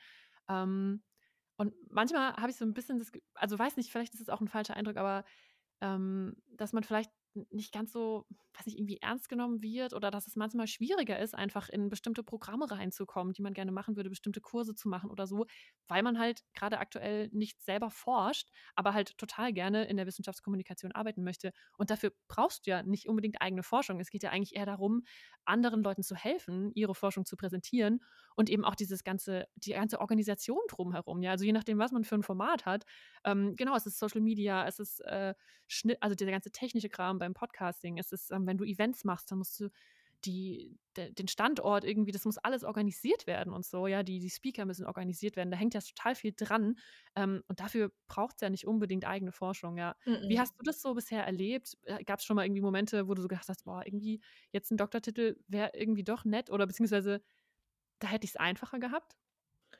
Ich glaube jetzt gar nicht unbedingt einfacher, ähm, habe ich gemerkt, weil ich ganz oft auf Frauen stoße, die den Doktor fertig gemacht haben und dann merken: „Oh, ich will nicht mehr in der Forschung. Also, das will ich absolut nicht mehr und das Mhm. war schrecklich.“ Also, nicht alle. Ich habe auch ähm, habe auch Leute, die gehen da total drin auf und haben jetzt auch ihren machen ihre Postdocs und so. Aber die große Mehrheit in meinem Umfeld checkt danach aus. Also, wirklich auch so Hardcore-Wissenschaftler, die danach dann sagen: „Oh, ne.“ Und bei denen ist es halt Also, es sind auch echt einige, die das wirklich so aus mentalen Gesundheitsgründen dann auch machen, ne? Total. Weil die wirklich nach diesen teilweise 5, 6 Jahren wirklich durch sind. Und dann wollen sie nat natürlich, wenn du dich da so reinhängst und so committest, dann willst du das natürlich fertig machen und du willst diesen Titel und du Ja. willst die Thesis und so, ne? Aber dann ist es, glaube ich, für viele auch echt, ähm, ganz schön ja, das war dann irgendwie 'ne harte Zeit für viele auch, ne? Ich habe halt bei mir schon vorher gemerkt, dass ich, glaube ich, das, ähm, nicht kann, weil ich habe im Master ziemlich viel also, ich habe ja immer, ähm, schon viel gemacht, aber ich hatte neben meiner Masterarbeit und dem Studium auch irgendwie 3 akademische Jobs. Ich habe Botanischen Garten, Museum für Naturkunde und an der FU, ähm, gearbeitet. Und das war schon fast wie Doktorpensum. Nicht zu empfehlen. Ich empfehle das niemandem. Ich möchte das jetzt bitte nicht als Vorbild dafür gelten. Macht das nicht. Das war schrecklich. Weiteres Don't, nicht zu viele Jobs parallel. Nein, aber es war halt so, dass ich immer dachte, ich muss, wenn das mit der Forschung nichts wird, mir irgendwie 'n 2. Standbein aufbauen und so. Ich habe da relativ früh, ähm, relativ also, mit der Wiss Wisscom nie, das habe ich immer aus so Passion gemacht, aber so alles andere so 'n bisschen aus Existenzangst. Was ist, wenn ich doch keine Doktorstelle kriege und so? Also, dass ich halt dachte, ich muss alles mitnehmen, damit ich dann so 'n vollgeladenen, äh, Lebenslauf habe, dass die Leute mich trotzdem wollen. Und ich habe halt Glück, dass ich halt so früh angefangen habe. Also, es ist, dass ich auch jetzt zum Beispiel auch ohne, ähm, Doktor Workshops für Doktorandinnen gebe, wie man Wisscom macht an an Unis und so. Und, ähm, da sage ich denen auch immer so: „Also, ich habe auch geforscht, aber ich mache das jetzt halt hauptberuflich.“ Und ich merke, dass viele oder fast mit hauptberuflich, weil ich damit ja auch ja, also also, mein 2. Einkommen sozusagen habe. Und das ist wie wie soll ich sagen? Also, ganz oft bekomme ich Anfragen von Doktorierenden, die irgendwie sagen, sie wissen schon, die wollen aussteigen, wollen jetzt aber Wisscom machen und wie geht das bitte? Mhm. Und das ist manchmal schwierig, weil ich das natürlich ganz toll finde, was dass sie das machen wollen.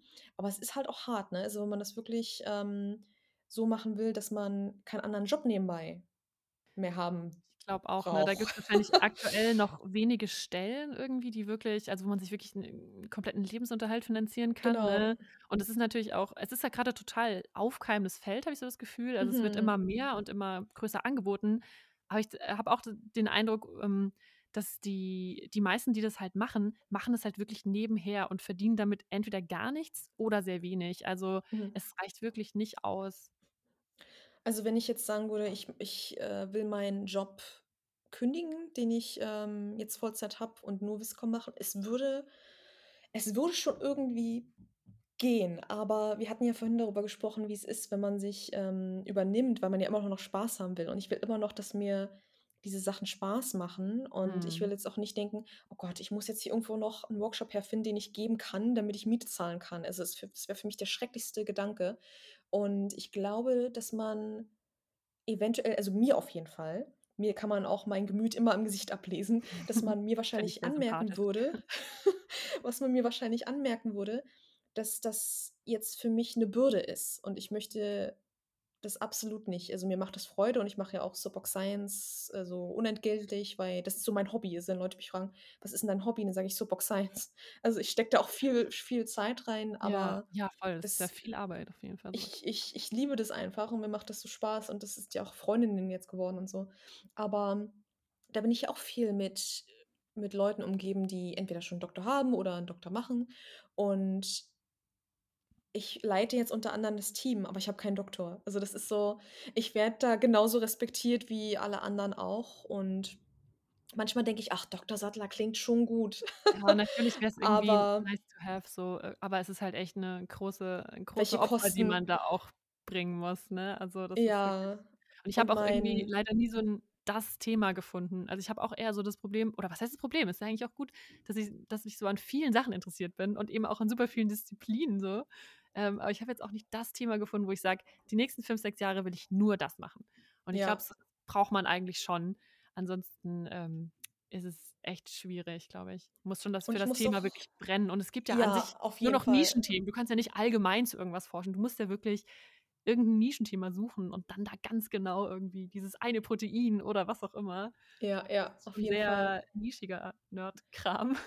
Und ich muss auch sagen, bevor mir die Stelle am Museum angeboten wurde, war ich auf 'nem Interview in London und habe die Stelle nicht bekommen, was auch was auch gut war. Also, ich war im im Nachhinein dann auch ganz zufrieden. Aber eine der Gründe, die mir die Person gegeben hat, war, dass sie denken, ich sollte lieber Wissenschaftskommunikation machen. Ah, okay. Und da habe ich nie drüber Dass es dein Talent ist.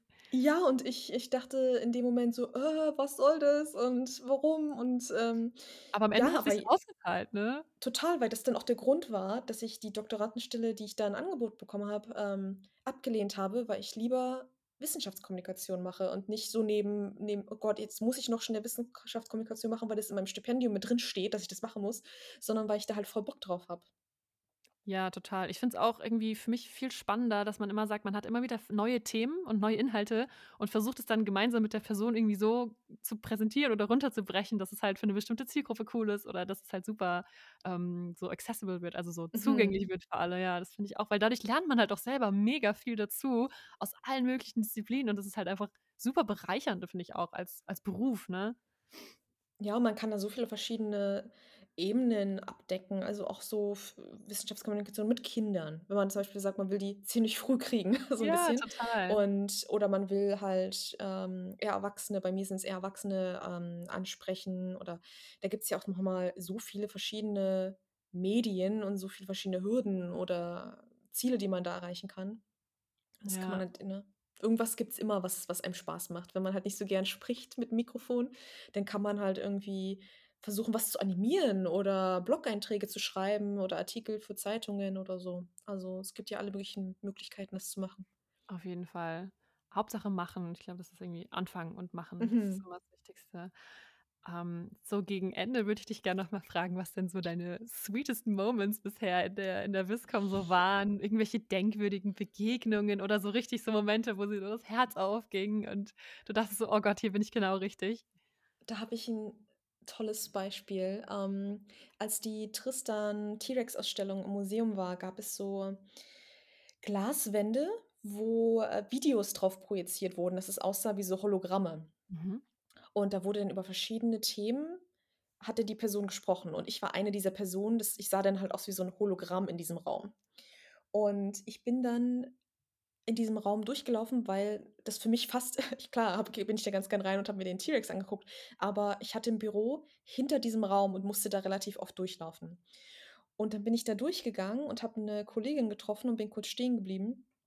Und dann war da 'n kleines Mädchen, die meinte: „Bist du die?“ Und hat dann so gezeigt auf diese ähm, auf dieses Glashologramm, wo ich halt war und Mhm. erklärt habe, wie Ablagerungsprozesse von Fossilien funktionieren. Und dann meinte ich: „Oh ja, ja, das bin ich, da erzähle ich so über, ne, T-Rex“ und sie meinte: „Oh Mama, das will ich auch mal machen“ und fand das irgendwie so das das Jetzt warst du das Oh, Vorbild ja, quasi. das hat Jetzt mich bist du das neue total Vorbild für andere. Das Ja, ist und doch vor allem, dass es 'n Mädchen schön. war, fand ich toll. Das Ja, ist mega die war gut. vielleicht 5 oder so und das fand ich total toll, dass sie das gesehen hat und dachte so: „Boah, da ist die und jetzt ist die hier in echt und erzählt mir jetzt was über den Dino und Ich will vielleicht will auch mal auch Dino-Forscherin Paleo“ werden. total. Weil ich so habe ich auch angefangen. Ich habe meine Mutter meinte, als ich 4 war oder so, meinte ich: „Ich will Dino-Frau werden“ und keiner hat verstanden, was das bedeutet. Mega, und jetzt bist du's einfach. Ja, ganz genau. Life Goals. Ah, super gut, ja. Ich habe letztens irgendwie 'n Feedback von 'ner F also, hatte mit 'ner Freundin irgendwie geredet, die bald, äh, mit ihrer Dis fertig ist, also, die bald die Doktorarbeit quasi abschließt. Und wir hatten so 'n bisschen auch noch mal geredet so.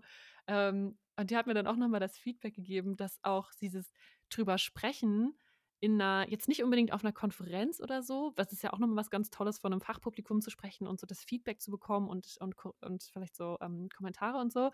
Aber dass es ihr auch noch mal total einmal Spaß gemacht hat und sie total motiviert hat, eben genau das mal so 'n bisschen für 'n breiteres Publikum noch mal zu ähm, zu präsentieren und auch 'n bisschen wieder mal rauszuzoomen. Weil ich glaube, wenn man wenn man so 'ne Mhm. Doktorarbeit schreibt, dann ist man natürlich irgendwann total im Detail. Es geht um ganz um um Kleinigkeiten. Es geht total ich sage mal, der ultimative Nerd-Shit halt irgendwann, wo kaum noch jemand mitkommt und wo du irgendwann auch fast 'n bisschen alleine bist mit deiner Expertise, weil es ja eben an 'ner Wissensgrenze ist. Mhm. Ähm, und, ähm, dass es einem auch irgendwie hilft, da noch mal rauszuzoomen und wirklich noch mal vor allem auch, wenn man vielleicht grad 'ne schwerere Phase hat in dieser Arbeit, zu merken: „Was ist eigentlich der Grund, warum ich das mache? Wie ist noch mal der große Zusammenhang?“ Und so und das fand ich auch total schön, als sie das erzählt hat, dass ihr das noch mal so viel Motivation mitgegeben hat. Also, das ist halt so voll der die Win-Win-Situation, so Benefit für alle. Also, ich habe irgendwie ich finde es super interessant. Ich hoffe, dass Leute, die sich's anhören, natürlich irgendwie also, dass es auch so für die 'n Mehrwert hat, dass sie was dazulernen und irgendwie 'n bisschen Horizont erweitern erweitern, aber halt auch für die Leute selber, die halt das erzählen, ne? Ist natürlich einmal schön, so 'ne Bestätigung zu bekommen, Aufmerksamkeit zu bekommen, dass sich eben Leute dafür interessieren, was du machst. Ähm, ja, und auch dies dieses Besinnen auf das Wesentliche vielleicht noch mal. Worum geht's eigentlich und warum mache ich das eigentlich noch mal? Mhm. Absolut. Ähm, meine letzte Frage an dich wäre also, wir haben jetzt relativ viel besprochen, auch was du alles machst. Ähm, wie wie schaffst du diesen Inpu wie schaffst du diesen Output? Wie schaffst du das als mit 'nem Vollzeitjob und diesen ganzen Formaten, Insta, alles Mögliche, hatten wir am Anfang ja relativ Mhm. besprochen. Sch schläfst du irgendwann auch oder bist du bist du heimlich bist du 'n Vampir und erzählst es keinem oder Ich ich finde die Frage ganz schwer zu beantworten, weil ich manchmal, ähm, bei bei Freunden, die auch vielleicht irgendwie um 5 oder um 6 Schluss machen oh, wenn die mich fragen: „Oh, wie schaffst du das alles?“ Dann denke ich mir so: „Aber was machst du nach der Arbeit?“ Sie so: „Na ja, relaxen.“ Ich so: „Okay.“ Also, Also, ich einfach bin wirklich deine deine dein es ist einfach krass dein Hobby so und du das ist einfach das, was du Ja. quasi nach der Arbeit machst, zur Entspannung, zum als Hobby zur zur Erweiterung so? Ich glaube ja. Also, ist klar, setze ich mich auch manchmal hin und gucke irgendwelchen Müll auf Netflix oder so. Das tun wir alle Aber manchmal, das muss einfach alle, sein. alle, ja, das muss das muss. Aber ich habe das Gefühl, dass also, ich kritisiere meinen Partner manchmal, dass er zu viel arbeitet, ne? Also, er arbeitet mit Tech-Startup Das das und da sagst du. Das ist witzig. ich weiß, Aber dann aber bei wahrscheinlich dadurch, dass du's es als Hobby siehst, äh. Genau, ich sehe das halt eher so weil meine Arbeit macht mir auch Spaß, aber da bin ich nicht so kreativ und das ist für mich, ähm, meine Arbeit und da bin ich auch sehr distanziert. Also, ich mag auch alle meine Kollegen, aber ich mache auch mit denen nichts privat oder so, das sind halt einfach meine Kollegen. Ja. Und das, was ich privat mache, ist so die Viscom und da sind ganz viele von meinen Freunden, das inspiriert mich, da lerne ich noch was und das ist dann so was, ähm, was ich also, ich weiß gar nicht, ob mich das relaxt, aber ich bin ich ich weiß nicht, also das das das bereichert irgendwie mein Leben so, dass ich vielleicht nicht merke, dass es auch anstrengend ist manchmal. Also klar, wenn man jetzt 'n Soapbox Science Event hat und man ist den ganzen Tag da und den ganzen Tag organisiert Äh, vor und allem ist es ja so, dann dann Wochenende und dann montags Ganz wieder genau. ar arbeiten gehen so, ne? Ja, und dann bin ich halt immer dann bin ich echt total flach. Und auch so an Tagen, wo ich so so wo ich, ähm, Kaffeeklatsch aufgenommen habe, das war ja immer sonntags. Da habe ich dann auch gemerkt so: „Oh, jetzt dieses Wochenende habe ich einen Tag frei.“ Da habe ich dann gemerkt, das das ist dann da kann ich auch Samstag nicht irgendwie lange wach bleiben oder so, weil ich am nächsten Tag dann arbeite. Ja klar, du musst ja Ähm total fit sein so. Ich habe das auch fast Genau. bisschen un unterschätzt, wie wie kräftezehrend am Ende auch so Mhm. Moderation sein kann, weil du musst dich ja vorbereiten, du Mhm. musst immer da sein. Du musst ständig irgendwie so 'n bisschen antizipieren, reagieren drauf, was die andere Person sagt. Du musst halt die ganze Zeit Mhm. konzentriert sein auch, ne? Das ist Kann schon nicht auch abschalten so. währ währenddessen ist es irgendwie macht's mega Spaß und man ist so voll im Flow manchmal, aber danach merkt man manchmal so: „Oh, puh.“ Also, das, Ja. äh, zehrt auf jeden Fall Aber ich einem. bin auch super, ähm, organisiert. Also, ich bin so sehr ich glaube, im Englischen sagt man, ich bin so sehr Type A. Also, ich habe 'n Kalender, wo immer steht, was ich was ich mache, von wann bis wann. Also, nicht jetzt dann bin ich mache ich S SciComm oder so, aber so, dass ich weiß, an dem Tag mache ich das, an dem Tag habe ich das Mhm. Meeting. Ich benutze, ähm, 'ne Desktop-App, die heißt Notion. Ich weiß nicht, ob du die kennst. Das ist so ähm, das kann ich empfehlen für für Leute, die alles Mögliche planen wollen. Das ist fast das ist wie so 'ne Application. Also, man kann auch Slack da einfügen, wenn man das will, aber das ist fast wie so 'n ja, also, wie wie wie 'ne Application, die aber fast wie 'ne Webseite ist, aber auf deinem also, privat. Es ist nicht irgendwo draußen, dass da andere Leute drauf gucken können, wenn man das nicht teilt oder so. Und das ist so da kann man Kalender einfügen, da kann man Sachen schreiben, da kann man alles Mögliche drin organisieren. Ich organisiere mein ganzes Leben da. Ich habe jetzt 'n neuen Subgruppe da, äh, gemacht, wie so 'ne Sub ähm, Reiter. Wenn ich da draufklicke, ist mein Wedding Planning Section. Ich jetzt anfange Oh. aber ich habe auch eine für meine ähm, für Wissenschaftskommunikation. Ich habe, ähm, 'ne Notion für einfach Organisatorisches so in meinem Leben. Und ich bin halt so super organisiert immer. Also, ich bin Mhm. nie nicht Also, in sämtlichen. Ich Bereichen deines ich Lebens. bin immer pünktlich. Ich weiß immer, wann ich wo sein muss. Okay. Ähm, aber so war ich auch schon immer. Ja. Also, wie wie ich meinte, wenn ich wenn ich irgendwo hinfahre, bin ich auch nicht jemand, der sagt: „Ach, ich gehe jetzt hier mal spazieren und dann gucke ich schon.“ Ich muss wissen, ich gehe zu dem Coffeeshop, aber was ich auf de wann ich da hingehe, weiß ich noch nicht. Und was ich auf dem Weg sehe, weiß ich auch nicht. Aber ich muss wissen, dass ich 'n Ziel habe. Bei mir ist es immer so, ich bin sehr zielorientiert. Mhm. Und, ähm, ich brauche immer irgendwie so 'n Goal. Und auch wenn es nur ist: „Heute mache ich 'n Social-Media-Post fürs Soapbox Science“, was ich heute übrigens noch machen muss. Und dann weiß ich, das mache ich und dann mache ich das fertig. Und dann ist es so, dass ich jedes Mal, jeden Tag wie so 'n Erfolgserlebnis habe. Ja, weil du auch so ich ja, so To-do-Listen abhaken ist wahnsinnig Genau, befriedigend. das Ja, ist das so stimmt. total das hilft mir total, motiviert zu bleiben. „Oh, heute habe ich das geschafft.“ Wenn ich einfach nur habe, ich will Podcast starten, aber ich habe nicht meine Unterpunkte von den Sachen, die ich dann dann bin ich total sofort, ähm, überwältigt von der Aufgabe und denke mir: „Oh ne, will ich jetzt doch nicht machen.“ Also, es muss auch wirklich wenn ich konkret sein, ne? Und dann wirklich so Ja. kleinere Schritte wahrscheinlich. Ist einfacher, weil man Genau. sich viel einfacher überwinden kann, zu sagen: „Okay, ich schreibe jetzt mal irgendwie 'n paar Fragen auf“, als zu sagen: „Ich muss Mhm. 'ne komplette Folge konzipieren und weiß nicht, also, alles Ganz irgendwie.“ genau. Und selbst wenn man Ja. dann eine Sache an dem Tag geschafft hat, wenn ich, ähm wie heute heute ist Podcast aufnehmen, aber nicht weiter irgendwie jetzt stresse ich mich nicht, ist Freitagabend, das war's dann. Also, das ist dann so, dass ich dann aber trotzdem das Gefühl habe: „Ach, habe ich trotzdem was irgendwie für die Viscom geleistet heute Auf so 'n bisschen?“ jeden Fall, Und hat Spaß total. gemacht. Also, das ist dann halt, dass sich das bei mir immer verbindet. Also, ich mache auch ungern was, was mir keinen Spaß macht. Da sage ich dann auch manchmal nein. Mhm. Ja, das Einzige, was mich manchmal so 'n bisschen noch abhält, ist, dass man also, ich versuche halt einfach generell meine Screentime so zu reduzieren, wo's geht, Mhm. äh, und habe halt aber aktuell 'n Bürojob. Also, größtenteils sitze ich einfach vorm Computer an einem Schreibtisch. Ähm, und dann ist natürlich dann abends noch mal zu sagen: „Okay, jetzt mache ich Recherche oder mache 'n Folgenkonzept.“ Und selbst jetzt grade die Aufnahme ist halt jetzt remote, ne? Ähm, man sitzt irgendwie Ja, vorm. Computerbildschirm und jetzt, wenn das Wetter besser wird das ist manchmal so 'n bisschen muss man so 'n bisschen abwägen. Ähm, das ist so 'n bisschen, äh, vielleicht so 'n kleiner Nachteil, wenn's halt ans Podcasten geht, dass man das halt echt das ist halt alles digital, ne, und alles am Mhm. PC oder vieles zumindest. Genau, aber wenn man dann mal wieder angefangen hat, dann vergisst man das auch schnell mal und dann macht's einfach nur Spaß. Ja, meine Screentime ist immer schlecht. Ich will das gar nicht Katastrophal.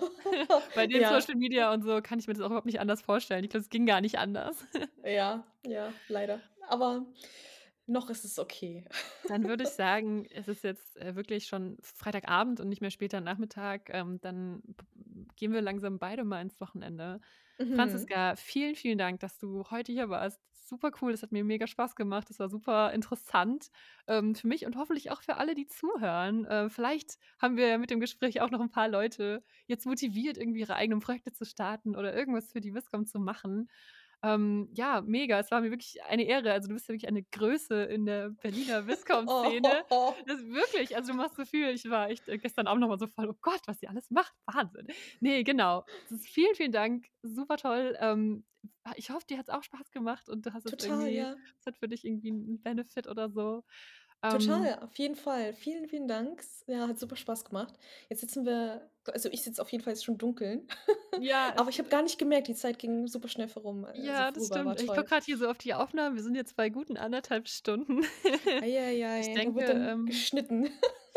Ach, mal gucken, vielleicht auch einfach mal nicht. Es ist ja 'ne Bonusfolge. Und das das Schöne ist okay. natürlich, wenn man mit 'nem Podcast, äh, jetzt wenn man keinen Auftraggeber hat, der einem das Geld dafür gibt, ähm, dann, äh, kann man das auch relativ flexibel alles handhaben und auch mal es ist Mhm. irgendwie so 'n bisschen meine Spielwiese. Ich mache da halt echt wirklich, was ich möchte, habe ich mir jetzt vorgenommen. Weil am Anfang dachte ich so: „Oh, ich muss voll beim Konzept bleiben und so.“ Und jetzt denke ich mir so: „Nein, ich will unbedingt Franziska Sattler äh, interviewen, deswegen mache ich das einfach.“ Genau. Ja, jetzt sind wir wieder dabei. Es ist super schwierig, 'n Ende zu finden. Ich würde Ja, sagen, denn vielen Dank fürs Zuhören an alle. Ähm, ich hoffe, ihr hattet auch irgendwie Spaß bei der Folge. Vielen Dank, Franziska. Over and out, oder? Jetzt ist ja, jetzt ist Schluss mit der ja. Folge. Tschau. Bis dann, danke, tschüss. Tschüss.